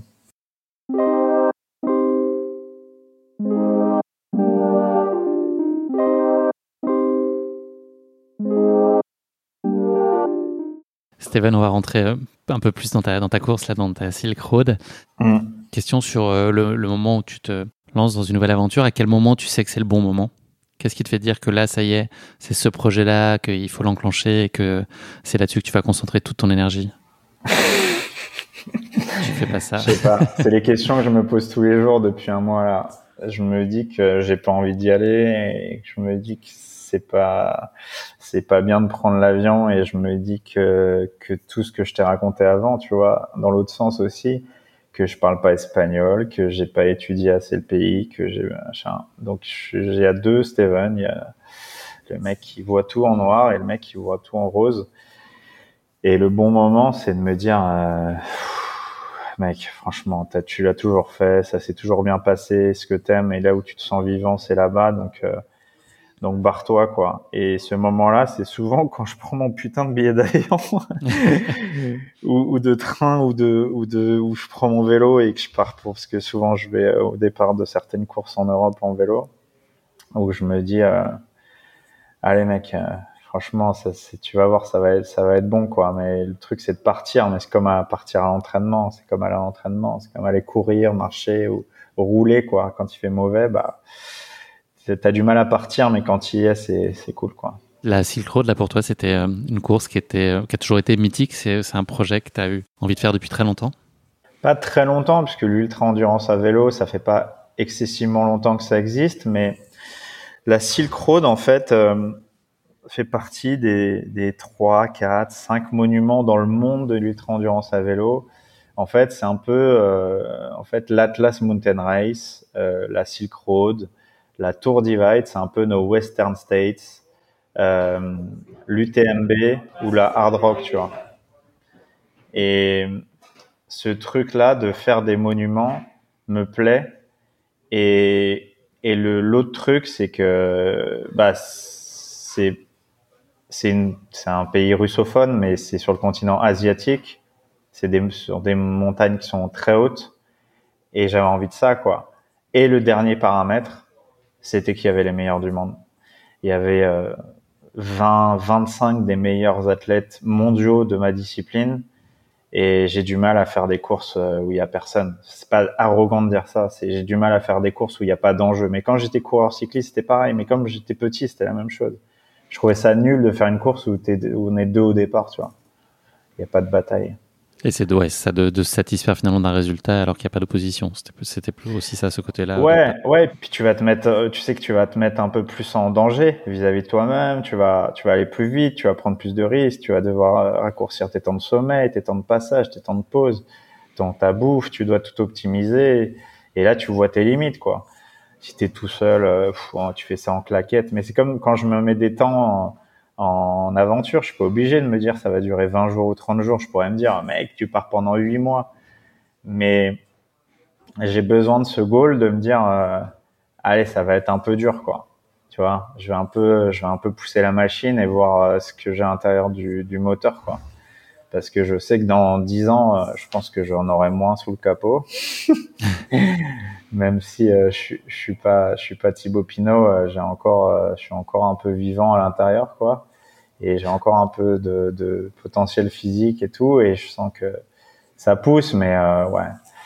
C'est c'est ça va pas durer 20 ans donc euh, ouais j'essaie d'en profiter encore euh, 3 4 ans on va dire. Après je pense que ça sera un peu terminé ces aventures ces ultra endurance vélo à, à ce niveau-là quoi. Est-ce que selon toi, il y a des qualités spécifiques qu'il faut avoir là pour, euh, pour réussir cette course-là? Est-ce qu'elle a des choses un peu singulières par rapport aux autres courses de référence que tu as citées par exemple? Ouais, ça, on pourrait en parler une heure, deux heures, dix heures de, des qualités qu'il faut pour être un bon euh, cycliste euh, ultra endurance. Tu vois, c'est comme en trail, je pense. Mais hum, il y a des choses innées, de l'ordre de l'acquis, de la naissance et tout.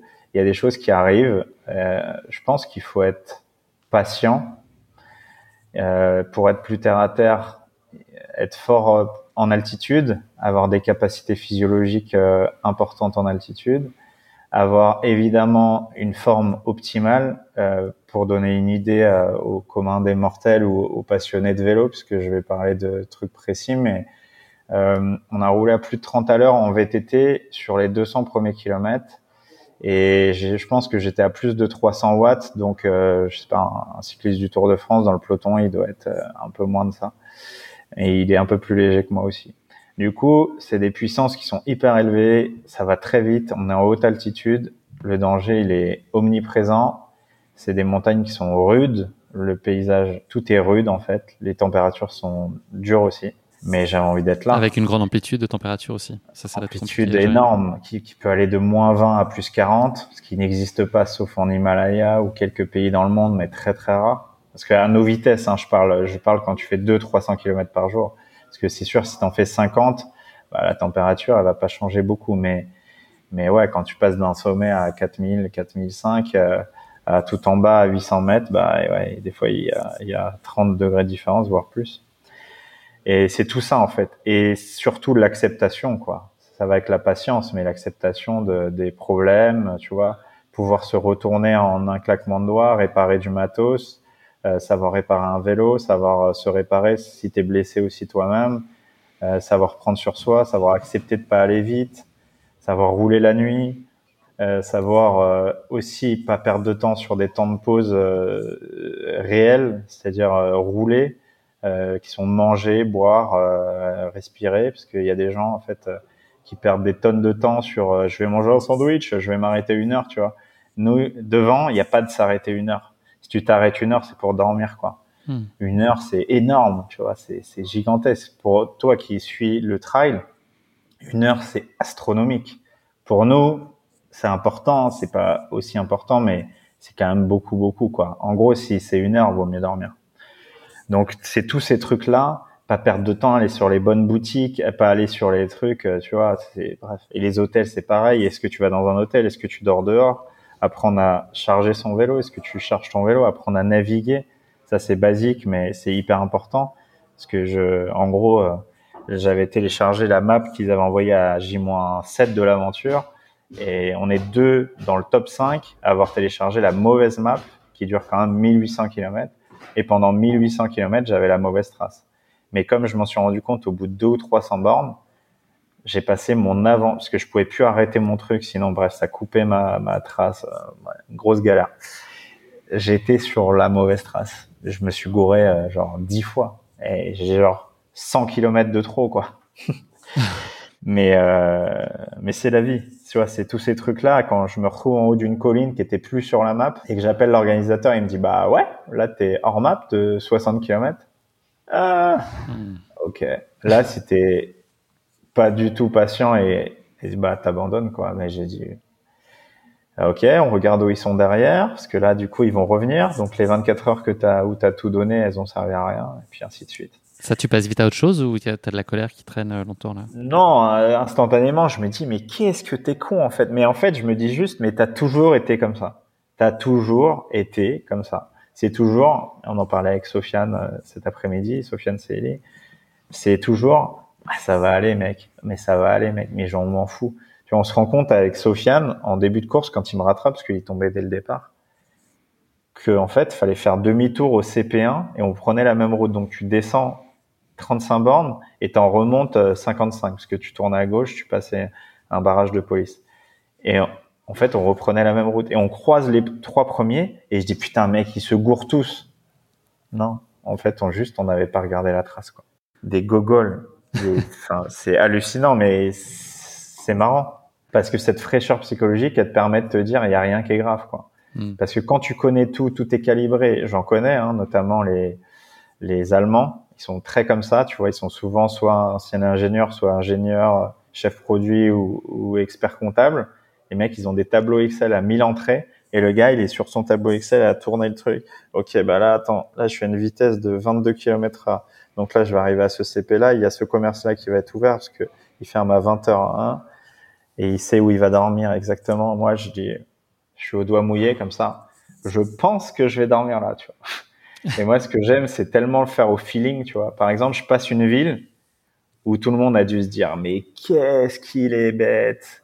Je m'arrête pas. Il est 22 heures, tout le monde s'arrête et tout. Bah, évidemment, 22 heures, tu vas dormir parce qu'il fait froid quand même la nuit. Et moi, je dis, je saute la ville parce que je savais qu'à l'hôtel, j'allais perdre 15 minutes de check-in, 15 minutes de check-out et machin, et la douche, et le temps de brancher mes trucs.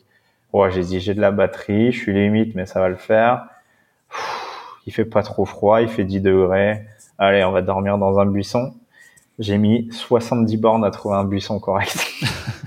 Sinon, c'était que des pierres, quoi, tu vois. C'était vraiment la Sainte Victoire, mais en pire, quoi. Que, des rochers et tout. Je dis non, je peux pas dormir là parce que je n'avais ni matelas, ni bivy. J'avais qu'un un pauvre duvet de genre température confort 9 degrés. C'est interdit de faire ça, mais j'ai tenté, quoi. J'ai tenté. Ça fait partie de tous les arbitrages, j'imagine, à faire euh, au début. Ouais, ouais, ouais. Parce que tu le portes, le poids, tu vois. C'est comme si sur une course, un trail, un long trail, tu, tu pars avec un duvet, quoi. Tu vois, tu le regardes, le duvet, tu te dis, mais est-ce que vraiment je vais utiliser ce bordel, tu vois? Ah. Tu mais c'est comme les, les, les pros en trail. Ils sont, ils arrivent à des téléphones qui font 30 grammes, à des, tout est des, arbitrages, tu vois. Mais tu peux avoir ton petit iPhone comme ça. moi, j'ai deux téléphones euh, parce que, ouais, c'est aussi sécuritaire pour moi. Voilà.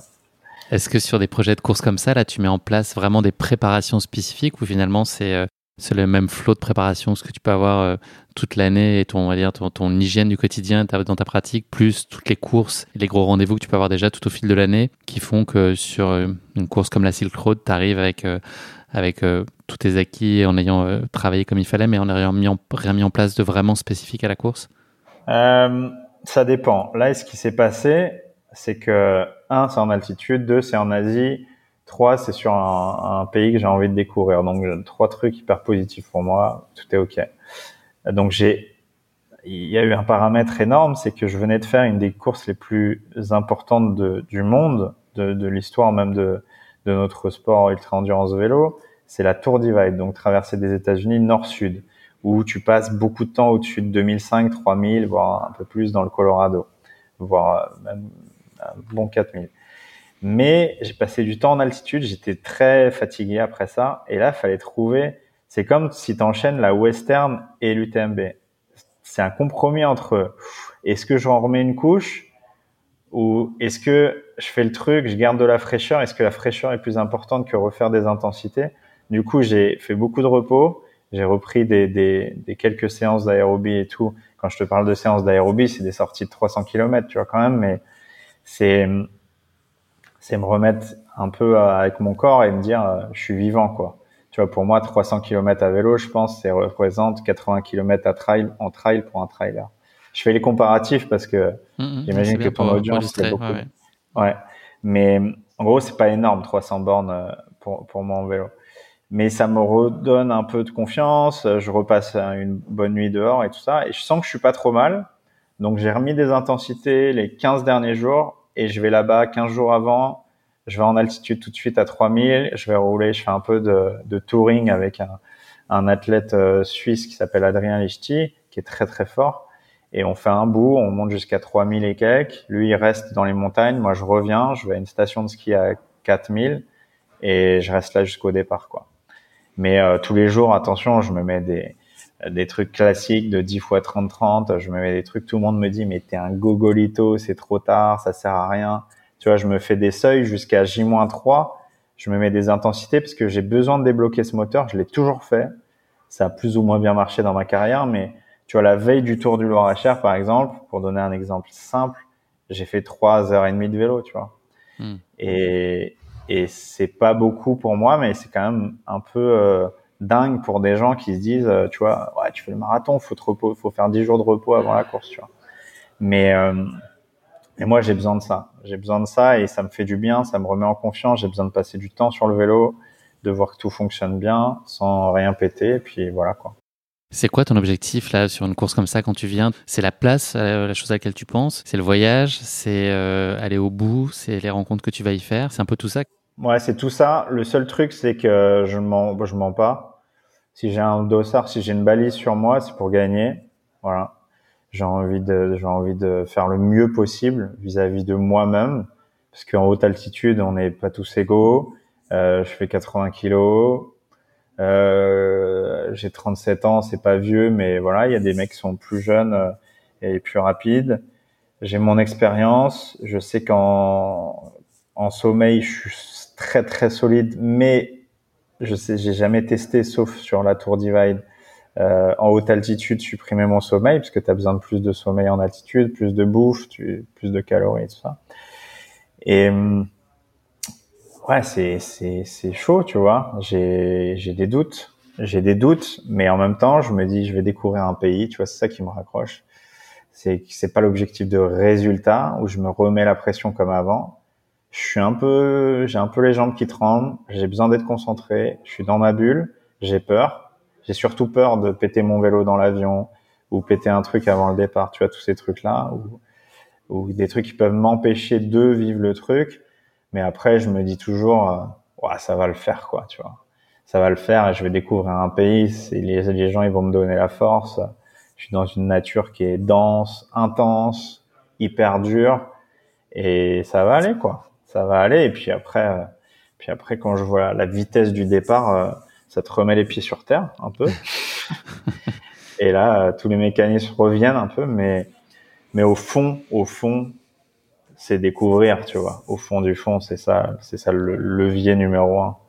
À quel point tu peux euh, définir une stratégie de course, on va dire, à quel point tu peux en tout cas théoriser ton sommeil, euh, ton alimentation, le temps d'effort dans une journée. Euh, j'imagine que a évidemment c'est constamment bousculé par la réalité des choses et, du terrain. Mais est-ce que toi, avant là, quand avant le premier coup de pédale, quand ça part, tu te, as quand même déjà un peu une espèce de plan de route? Est-ce que tu aimerais être un scénario du quotidien, là, te dire que ça va te prendre 7 jours et que les journées elles vont se passer globalement comme ça, que tu dormiras pas plus de 15 minutes par, jour ou autre? Est-ce que tout, ça c'est déjà euh, écrit, en tout cas euh, pensé euh, Ouais, il y a beaucoup de feeling, mais il y a toujours une base. Euh, c'est que je me dis que tous les jours à minuit, il faut que j'ai décidé de comment je vais dormir.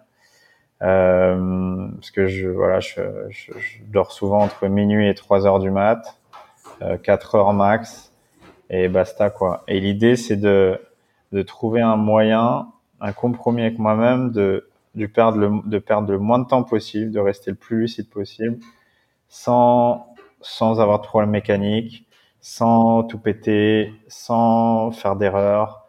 Et voilà quoi, parce que la nuit, tu sais, tu vois moins bien, donc c'est du matos, tu peux découper un pneu, tu peux faire mille conneries, tu peux foncer sur une chèvre ou, ou voilà, ou avoir un, accident avec une voiture, mais euh, ou des falaises, parce qu'il y en a beaucoup au Kyrgyzstan. Mais euh, ouais, j'ai un plan où je me dis tous les jours, Steven, tu vas dormir entre une heure et demie et trois heures, quatre heures maximum. Et voilà quoi. Et puis en fait, tu arrives le premier jour, tu vois que ça dort pas. Tu regardes les gars, tu dis wow. Et là, il se met à neiger. Je déplie mon duvet, il se met à neiger. Je replie le bordel. J'ai dormi cinq minutes. Je repars. Dès que ça s'arrête, j'essaie d'arriver à un endroit un peu safe je, je, je couche mon truc, j'essaie de dormir, du coup j'arrive plus à dormir, je dors 30 euh, minutes, enfin je somnole 30 minutes, et je repars à bloc. Là je vois que les gars ils sont tellement devant moi. Et là je deviens fou, tu vois, je dis mais en fait ils ne se sont pas arrêtés une seule seconde. Parce que tu vois, je te parle de ça, mais c'est deux minutes de ci, trois minutes de ça. Tu doutes, donc tu t'arrêtes, tu regardes quand même euh, ton duvet où c'est que tu vas le mettre. C'est une heure de temps et une heure, c'est énorme, tu vois. C'est dans une descente, c'est 30-40 bornes. Mhm. Donc euh, voilà. Donc après, tu repars. Le jour se lève et ça repart pour une bataille. Et puis en fait, premier jour, j'ai dû dormir donc 30-40 euh, minutes. Deuxième jour, euh, une heure et demie. Et puis après, euh, je crois que j'ai dû faire un sommeil de 3 heures, un peu tous les jours, entre 2, 2 et 3 heures tous les jours, et basta, quoi. Mais des fois, c'était à 3 heures du mat, des fois, c'était à 4 heures ça dépendait. J'ai dormi dans une mosquée une fois.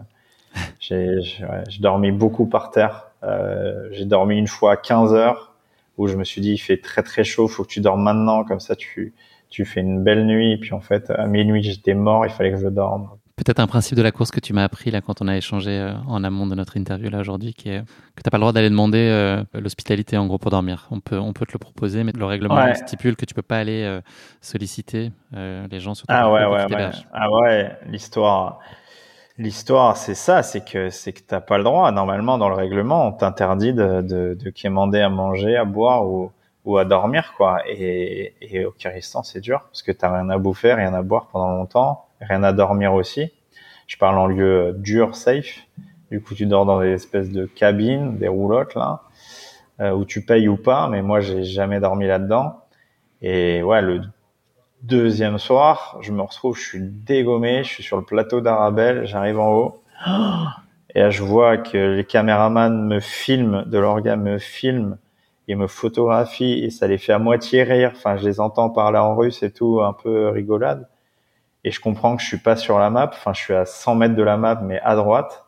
Et c'est la montagne, quoi, tu vois. Sur l'UTMB, si tu es à 100 mètres à droite de la map, tu peux avoir des petits problèmes à certains endroits. Mm-hmm. Et c'est ce que j'ai fait, mais comme un Google. Alors que j'étais sur ma ligne. C'était la ligne de la map, mais elle était pas bonne, ma, ma trace. Du coup, euh, j'arrive en haut, je suis dégommé. J'essaie de traverser. J'arrive en face d'une rivière je plante le vélo pour voir la profondeur parce que c'est, j'ai pas de pieu ou machin. Et là, je vois qu'il y a au moins deux mètres de fond. Le vélo plonge dedans. Il y a mon téléphone, tous mes câbles et tout. Je dis putain, quel abruti.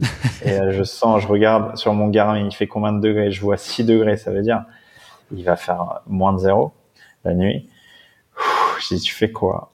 J'avance, je fais 10 bornes, 15 bornes, 20 bornes. Et je tombe sur une espèce de cabane d'éleveur. Je dis, tu fais quoi là? Je m'allonge par terre. Je suis pas très loin de la cabane. J'avais vu un môme qui sortait, revenait, sifflait, leur gueulait dessus. Voilà, enfin, je, dis là, celle-là, elle est pour toi. Et je m'endors à 15 mètres de la cabane. Je me pose. Et au bout de 5 minutes, parce que j'allumais mes lumières, machin, je, je faisais un peu l'idiot hein, au fond.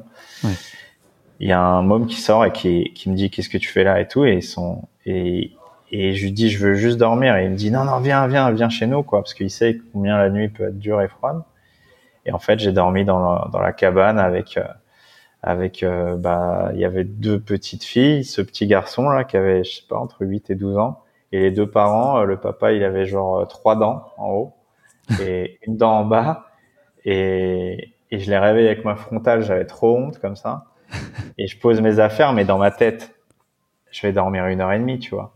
Et eux, ils le savent pas. Ils se disent, bon, bah voilà. Je me réveille une heure et demie après. Je me lève. Le père, il me chope. Il me dit, mais qu'est-ce que tu fais? Tu sais, il croyait que j'avais une insomnie, quoi, que j'étais, j'étais en, en train d'halluciner, quoi. Et, et, je lui dis, non, non, faut que je parte et tout. Et je lui montre. Et je lui dis combien je vous dois et tout. il me gueule dessus. Et il me dit, vas-y, vas-y. Et en fait, je lui explique, mais je parle pas russe, donc c'est chaud que c'est une course et qu'il faut vraiment que je parte parce que je suis désolé, je pourrais pas être au petit déjà avec eux, quoi, tu vois. Et je me casse. Et ça m'est arrivé deux fois sur euh, la course de dormir comme ça, un peu sur le palier d'inconnu, surtout pour être au safe, tu vois, parce que si tu es euh, vraiment frigorifié et tu commences à être à la limite de crever, euh, bah ils vont te sauver, quoi. Mais ouais, c'est mieux de dormir pas très loin des habitations quand même. Ça c'est difficile pour toi quand le moment que tu décris là de tu crées cette relation, les gens euh, t'ouvrent leur cœur, leur baraque, enfin, tu fais partie de la, famille euh, en quelques minutes. Est-ce que le fait que tu dois partir un peu précipitamment, est-ce que ça peut t'affecter aussi euh, ce petit goût d'inachevé et puis de pas avoir peut-être pu rendre en tout cas par, par, tes gestes, par ce que tu aurais pu essayer de, leur transmettre même si vous parlez pas la même langue Est-ce que tu es frustré parfois de, et peiné de devoir un peu couper court à ce moment parce que tu es dans, dans une course? Ouais, très souvent, très souvent. Seul truc, c'est que je l'ai tellement fait que je l'ai presque intégré. Tu vois, des fois, je m'en veux parce que je dis, mec, enfin, et c'est vrai que j'ai intégré ça à me dire, euh, je peux pas m'attacher. Tu vois, je peux pas, je, peux pas promettre, je peux pas dire, euh, voilà. Mais par contre, je leur dis, euh, il y a des gens qui vont arriver, je les préviens et tout ça.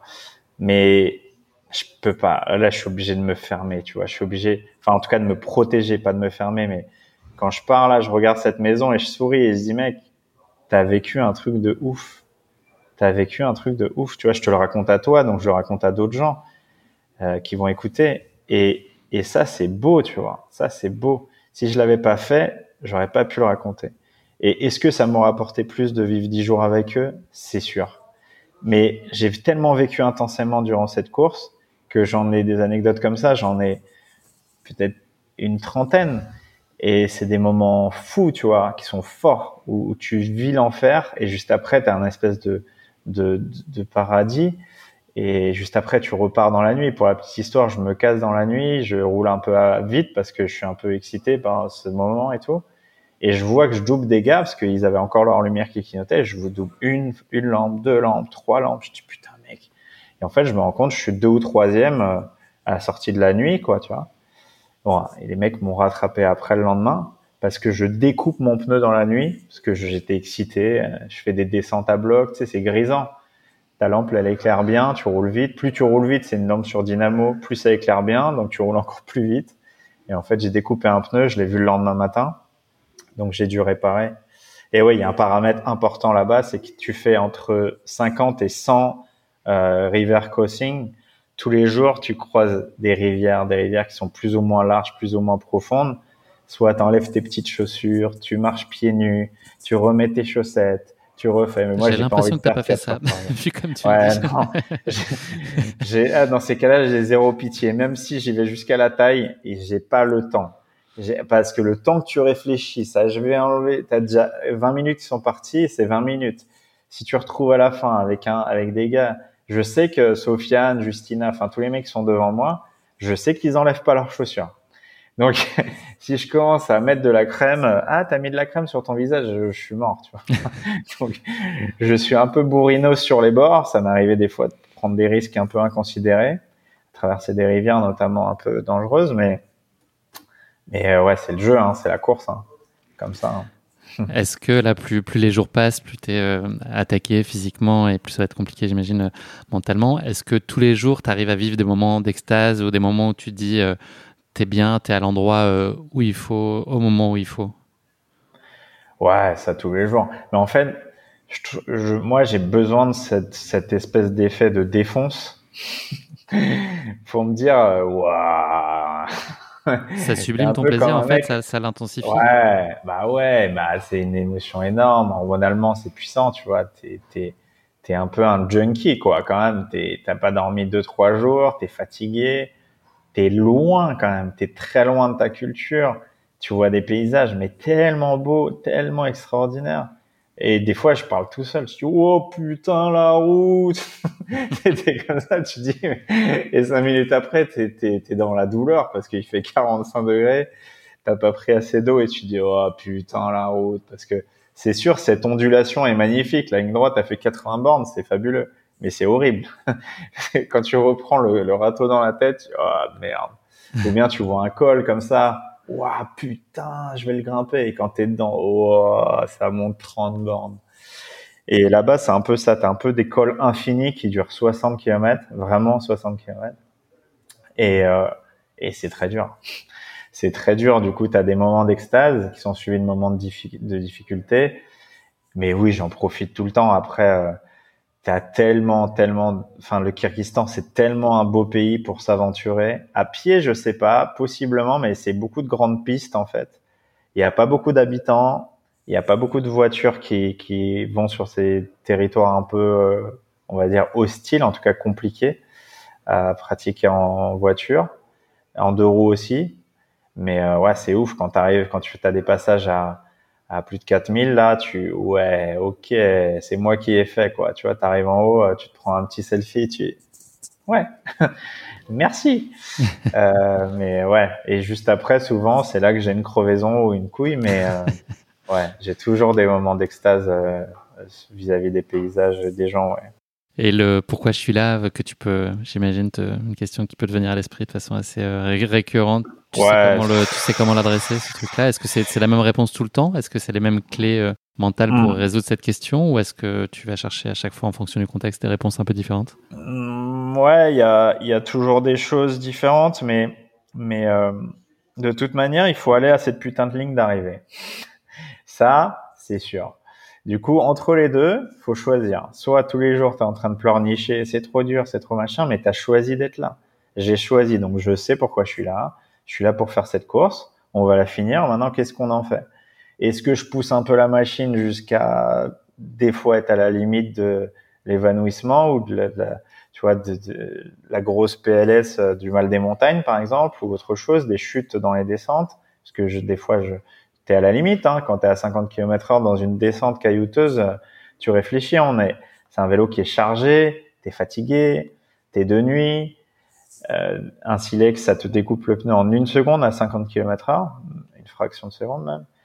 Du coup, tu es dans tous ces trucs-là à te dire, euh, je vais un petit peu moins vite, je vais un petit peu moins fort, et on verra demain avec ce truc de est-ce qu'ils sont passés aussi vite que moi? Ou il est à combien derrière le gars devant? Il est à combien derrière euh, le gars derrière pardon et le gars devant et puis voilà quoi. Mais euh, non je, je sais toujours euh, presque toujours pourquoi je suis là. C'est évidemment quand tu pousses ton vélo comme il y a eu sur la cycle là, euh, pendant 45 minutes 50 minutes j'organise des épreuves moi-même. Là je dis là t'es es quand même un salaud. Parce que je me dis derrière, si moi je pousse 45, ah, je sais en plus hein, qu'il y a des gens qui ont poussé mais pendant 5 heures quoi. Ah, c'est horrible. Tu en fait, plus t'es derrière, plus ton vélo il est lourd parce que tu dois prendre de matos, de bouffe, etc. Plus t'es devant, ton matos est léger, t'es plus en condition et tu vas plus vite. Et les temps sont plus courts, tu vois. Tout est plus court. plus vite, mais plus, plus intense, quoi. Ouais, parce que pour les coureurs là, qui, qui ont été plutôt en queue de peloton, ils mettent le double de temps. Quoi. Toi, tu as mis une semaine, 14, jours. pour, les, pour ceux qui ont mis le plus, de, le plus de temps. Ouais. ouais, ouais, 14 jours. On avance un peu dans le temps parce que l'heure tourne, Steven, malheureusement. Mais ton, ton, cette course-là, comment tu l'as fini Comment ça s'est passé les, les, derniers jours? Et puis euh, ton sentiment, toi, au moment d'arriver Comment tu as vécu tout ça? Euh, Je vais commencer cette fin d'arrivée, cette fin de course par euh, une anecdote folle c'est que j'ai toujours des problèmes aux frontières. Toujours des problèmes mhm. aux frontières. T'as eu un cas aux États-Unis très traumatisant. Dans une semaine, ouais, toujours, toujours, mais toujours, ça m'est toujours arrivé au Népal partout. Là, j'arrive, j'arrive dans un parc national, il y a un mec qui arrive, il est 6 heures du matin, il me demande de payer euh, l'équivalent de 8 dollars, il me remplit un espèce de, de feuille, mais on dirait du papier toilette euh, amélioré, bon il me remplit un truc avec ce prix, il met un 8 comme ça, il, écrit un truc en russe et il me dit voilà, c'est ton permis pour la région. Ah, j'ai putain, je sais pas, bon, euh, je paye. Mais tu sais, c'est un peu euh, quand quand t'as des des Roumains dans le métro qui te font euh, qui te font la quête là, tu remplis le papier et tu dis peut-être je me suis fait avoir. Bon, je me suis dit bon, peut-être je me suis fait avoir, mais bon, vaut mieux l'avoir. Putain, je fais 20 bornes, barrage de militaires. Il y en avait un qui faisait des pompes et tout. J'étais en train de le filmer. Je dis, oh, trop marrant. Le mec, il est au milieu de la pampa. oh putain, c'était 10 militaires qui étaient là en campement, en fait, en barrage pour interdire de passer euh, euh, au Kazakhstan, quoi. Sauf que moi, j'allais pas au Kazakhstan. L'autre côté de la frontière, à gauche, de la rivière est à gauche de moi. C'est le Kazakhstan. Et moi, je vais à droite. Je passe un col, un dernier col qui fait 60 bornes, un bon 37 km de montée très très dur à plus de 10% donc une grosse partie à pied. Et eux, ils sont là. Et ils ne comprennent absolument pas ce que je leur explique. Ils comprennent absolument pas le permis sur le papier toilette et tout. Ils me disent que je suis un menteur, que je comprends cinq mots, donc j'accepte. Donc je commence à m'énerver. Ça marche pas. Et le seul truc qui a marché, c'était de pleurer en fait. Mais en fait, je faisais pas exprès de pleurer, mais j'ai craqué complet. Je dis mais ça fait sept jours que je suis sur le tarmac, les gars. Et je leur parle en français comme ça, hein, comme je te le dis. Je dis laisse-moi passer, laissez-moi passer. Les mecs, je vais là. Je vous promets, je vais là. Je suis dans une course internationale. Ils n'avaient pas l'information, en fait. Et ils me laissent passer, genre, une heure après. Donc, une heure de perdu plus. Et là, je monte ces 37 bornes. Je vis l'enfer sur Terre. L'enfer, hein. littéralement, c'est très, très dur. Tu montes plus de 4000. Tu bascules, tu descends. Par contre, là, c'est descente 40 bornes. Tu tournes à gauche, 30 bornes de national, là. Et là, tu arrives sur une plage qui est le, la principauté, c'est genre le Saint-Tropez du Kyrgyzstan. T'as que des influenceuses euh, refaites de partout, à moitié à poil et tout. C'est ok pour moi. Ce que je veux, c'est juste voir l'organisation qui m'avait appelé Nelson, l'organisateur m'a appelé il y a une demi-heure pour vérifier si tout allait bien. Ils étaient pas là. il n'y avait pas d'organisateur. En fait, ce qui est mythique dans, ces arrivées, comme à l'UTMB ou à d'autres courses comme ça, c'est que tu as les premiers qui attendent le gars qui est 4, qui est 5. Après, ils vont dormir, mais ils, m'attendaient, mais pas à l'arrivée. Ils m'attendaient à la plage. Donc, je cherche, je trouve pas et tout. Donc, je dis, bon, bah, je vais aller à la plage, peut-être qu'ils sont là-bas. Et je les vois à la plage. Ils en avaient rien à foutre de ma gueule, quoi. Ils étaient dans l'eau, en train de faire des saltos et tout. Et je dis, putain, mec, pas de respect. Quoi. Il me dit, putain, mec, je t'ai zappé. Et je dis, en fait, ce que j'aime dans ce sport, c'est aussi ça, c'est aussi ce truc de, on s'en fout, quoi, tu vois. Et ça te remet à ta place. Là, ton orgueil, ton ego, je suis un champion. T'es à zéro, mec. c'est pas l'arrivée sous l'arche, euh, enfin, triangle de l'amitié, où t'as 50 000 personnes. Ah, mec. T'as pas eu les cloches, les alpages. ah, voilà, t'as rien. T'es solo tu n'es personne. Juste t'arrives, t'es content, tu serres la main des gars, tu les prends dans tes bras, bon bah voilà mec, ça y est on est frères quoi, on s'est bataillé et puis voilà, ça fait sept jours qu'on est dehors et il y a personne qui m'attend. Et puis voilà quoi. Donc c'est ces moments-là que j'aime bien et, et ouais j'en parlais avec Sofiane tout à l'heure, c'est aussi ces moments d'après course où on se raconte les anecdotes, les rigolades, les machins, là où il a perdu du temps, là où il a fait le con, ce qu'il a eu comme problème mécanique. Et là, tu dis ah putain j'aurais peut-être pu. Et, euh, et puis non. Le constat, c'est quand même que tout le monde se tape sur l'autre galère, non, j'imagine Ah, bien, bien sûr. C'est toujours, toujours, toujours. Sofiane, il se pète, il se pète la tronche au départ. Je croyais qu'il était mort. Hein. Franchement, il tombe, à, on était à 30 à l'heure, il tombe en VTT, la tête contre le sol. Pour moi, il était vraiment pété, quoi, vraiment blessé. Il casse son téléphone. Enfin, il a eu toutes les merdes pendant 50 bornes. et il gagne la course, quoi. Et des trucs comme ça, t'en as 100 pendant la course, quoi. T'as 100 fois où tu te dis, oh putain, quand ton liquide tubeless te coule sur la tête et tout, ah non, tu mets des mèches, là, le, les trucs qui, qui nous réparent les pneus, j'en ai, mis 10 d'un coup, les trucs, il est éjecté, ça m'asperge de liquide tubeless partout sur mes habits, mon visage et tout, super. Et ça, c'est tout le temps, tout le temps. T'as tout le temps des, des, des merdes, en fait. Mais c'est ce qu'on aime. Pour donner quelques infos juste à nos auditeurs, donc vous étiez 217 partants et 88 à finir, donc 60% euh, euh, d'abandon. Et toi, Steven, donc tu as fini quatrième après 7 jours de course, 6 heures et, 40 minutes. C'est quoi, Steven, ce qui te rend le plus fier après une telle aventure? J'ai envie d'aller te chercher sur, sur la fierté. Euh, de l'avoir fait, d'avoir euh, d'avoir fini cette épreuve faire quatrième, certes, et euh, d'être allé au bout, d'avoir fait les choses euh, comme je pouvais, pas avoir pété trop de matos. J'ai découvert un pays et c'est tout ça qui me rend fier. En fait, c'est ce mix de toutes ces choses, d'avoir pu réguler aussi mon caractère, mes paramètres physiques, mentaux et me dire bon bah t'es es solide quoi, t'es solide. Après t'as pas gagné la course, mais comme j'ai dit à Sofiane, bah t'es plus fort que moi. Les mecs, je leur ai tous dit vous étiez plus fort que moi si vous finissez devant et et bah c'est ça qui me rend fier c'est d'être allé au bout et puis et puis voilà quoi c'est c'est un petit truc mais c'est tellement tellement de douleur et de, de, de, de choses pour arriver à ce truc là que tu peux que être fier est-ce que tu aurais fait quelque chose de différent dans les choses que les paramètres que tu maîtrises en tout cas? Ouais j'aurais peut-être fait j'aurais peut-être été en altitude pendant un mois j'aurais peut-être fait plus de montagnes est-ce que j'aurais pas été plus fatigué? J'en sais rien en fait. Tu vois, j'aurais Mais sur la prépa, en tout cas, pas forcément dans la dans la course. En tout cas, tu penses avoir pris euh, les bonnes décisions face à chaque situation. Je pense, je pense. Et pendant la course, pareil, ouais. Qu'est-ce que j'aurais fait? Arrêter de dormir, je serais mort. Arrêter de manger, je serais mort. Arrêter de boire, je serais mort. peut-être mettre la bonne map avant le départ. J'aurais peut-être gagné 5-6 heures de temps. Du coup, ça m'aurait amené pas loin du podium. Mais est-ce qu'il m'aurait battu ou pas? Non, ce que j'aurais adoré, c'était de retrouver Justinas, mon ami Justinas, un Lituanien dont on a à peu près le même niveau, mais il m'a toujours battu, cet idiot, quoi. Toujours battu, quoi.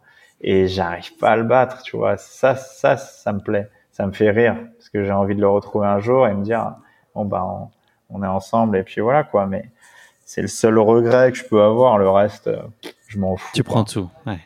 La reconnexion au réel, elle est euh, difficile. Ça prend du temps. Quand tu reviens d'une aventure comme ça, est-ce que tu retrouves tout avec plaisir euh, les choses telles que tu les as laissées? Ou est-ce qu'il faut un peu de temps pour trouver ta place? Non, il n'y a pas de place. Ma place, elle est partout. Ma place, elle est là. Ma place, tu sais, je retombe tout de suite sur Terre. Hein. Quand je prends mon ordi et je vois 172 mails en retard, que j'ai 15 rendez-vous à gérer, que j'ai un gravelman à organiser avec 200 personnes qui en ont absolument rien à foutre, même s'ils aiment le super-héros qui a fait la Tour Divine. Eux aussi, ils auraient été à la plage à t'attendre avec un cocktail dans la main. Ouais. Ah, ils s'en foutent total. Ce qu'ils veulent, c'est que tu sois au départ de la prochaine orga, tu leur fasses un servicing parfait, que tu les accueilles au départ, à l'arrivée, pendant la course, faire deux trois surprises, organiser une épreuve, quoi. Mais au fond, ils s'en foutent. Hein. Et mes sponsors, machin, ils veulent que tu leur envoies les images, les trucs. Et la vie est continue, tu vois. Je suis, je suis pas euh, loin du monde. Je suis un peu à côté parfois, mais non, je, je, reviens, je reviens toujours. Euh, je retombe sur mes pieds. Et puis, et puis c'est ça aussi que j'aime, c'est transmettre. Donc, euh, j'ai besoin de revenir aux gens aussi.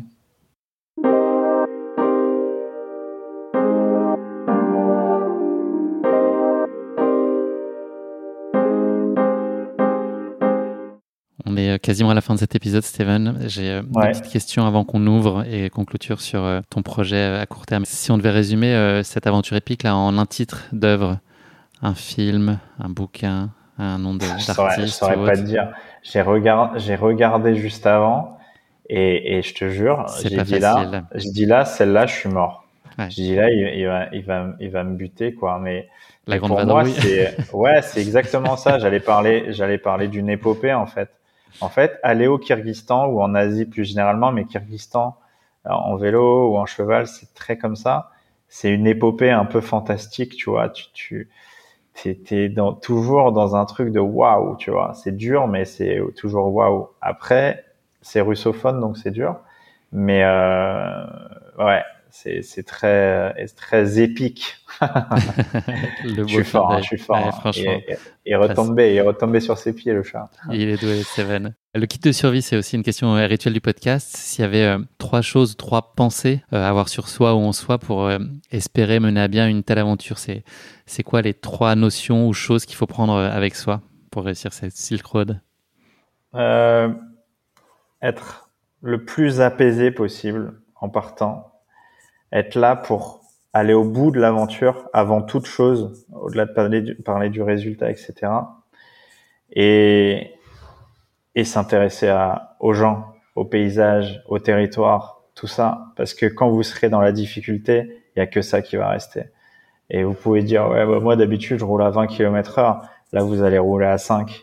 Et, et c'est très dur. C'est très, très, très dur de rouler en haute altitude c'est très dur d'être entre 7 et 14 jours dehors entre moins 20 et plus 40 degrés. C'est très dur d'essayer de parler ou de trouver des solutions avec des gens qui parlent pas votre langue. C'est très dur d'être sur un vélo jour et nuit, de pas faire d'erreur, de réparer son matériel quand il fait moins de zéro ou quand il fait 40 degrés, de trouver de l'eau, à manger. Donc euh, voilà. C'est c'est ça les conseils pour moi, c'est de revenir toujours au sens et aux gens et, et au paysage. La suite, donc Steven, c'est le troisième chapitre de ton projet 666. Il y a la Katama qui te tend les bras là dans quelques semaines. Euh, donc c'est 4000 km, 40 000 de D+, 7 jours. C'est une, une, zone euh, hyper aride. Euh, tu as une autonomie totale. Enfin voilà, c'est un, sacré chantier à nouveau. C'est quoi ton plus gros challenge, tu penses, sur cette aventure? Euh, D'aller au bout. Ça va être l'eau, je pense, le plus gros challenge. Et ça va être, ça va être de ouais, trouver à manger, à boire, et puis après d'essayer de transmettre. C'est ça qui est dur dans mes projets euh, documentaires et mes projets aventures de ce type individuel, c'est de transmettre ce que je veux, ce que je veux transmettre. De, j'ai une petite équipe euh, photographie tournage qui vient sept jours, d'essayer de donner la quintessence de ce que j'ai vécu, de ça, de de montrer aussi euh, les enjeux en cours sur les, les, zones aussi arides que l'Atacama, de euh, euh, c'est quoi c'est quoi ne pas avoir d'eau pendant 200, 300, 500 kilomètres. c'est quoi de pas avoir d'eau dans le monde de demain, etc. Donc, essayer de transmettre tout ça, essayer de faire au mieux, et puis et puis de, de m'amuser surtout. Et ça, c'est pas facile. Dernière question, Steven, avant qu'on se quitte. Une phrase à compléter. L'aventure, c'est? L'aventure, c'est la vie. c'est ma vie en tous les cas, mais l'aventure, ouais, c'est la vie. Aventurez-vous, amusez-vous, vivez fort, intensément, prenez des risques avec vous-même, essayez des choses, tentez, écoutez pas les autres, mais ouais, aventurez-vous et, et ouais, l'aventure, c'est, purement la life, quoi. Si vous aventurez pas, vous passerez à côté de plein de choses, donc euh, dépassez un peu vos paramètres mentaux et physiques. Merci beaucoup, Steven. C'était euh, un super moment, comme d'habitude, avec toi. On n'est jamais déçu. Ça aurait pu durer. Tu dois dire ça à tout le monde. Mais non, tu sais, je suis, un, je, suis, un, mec sincère, donc euh, je le dis quand je le pense. Et, en plus, tu sais que je le pense. T'es un coquin, tu sais très bien. tu connais mon, mon, degré de sincérité, ma sensibilité. Je pense qu'on se rejoint pas mal sur la sensibilité, euh, notamment. Merci en tout cas. C'est une, une, très belle aventure euh, humaine, évidemment, au-delà du dépassement sportif qui est saisissant et incroyable. Voilà, bravo pour cette résilience, ton ouverture au monde, ton ouverture à toi-même aussi.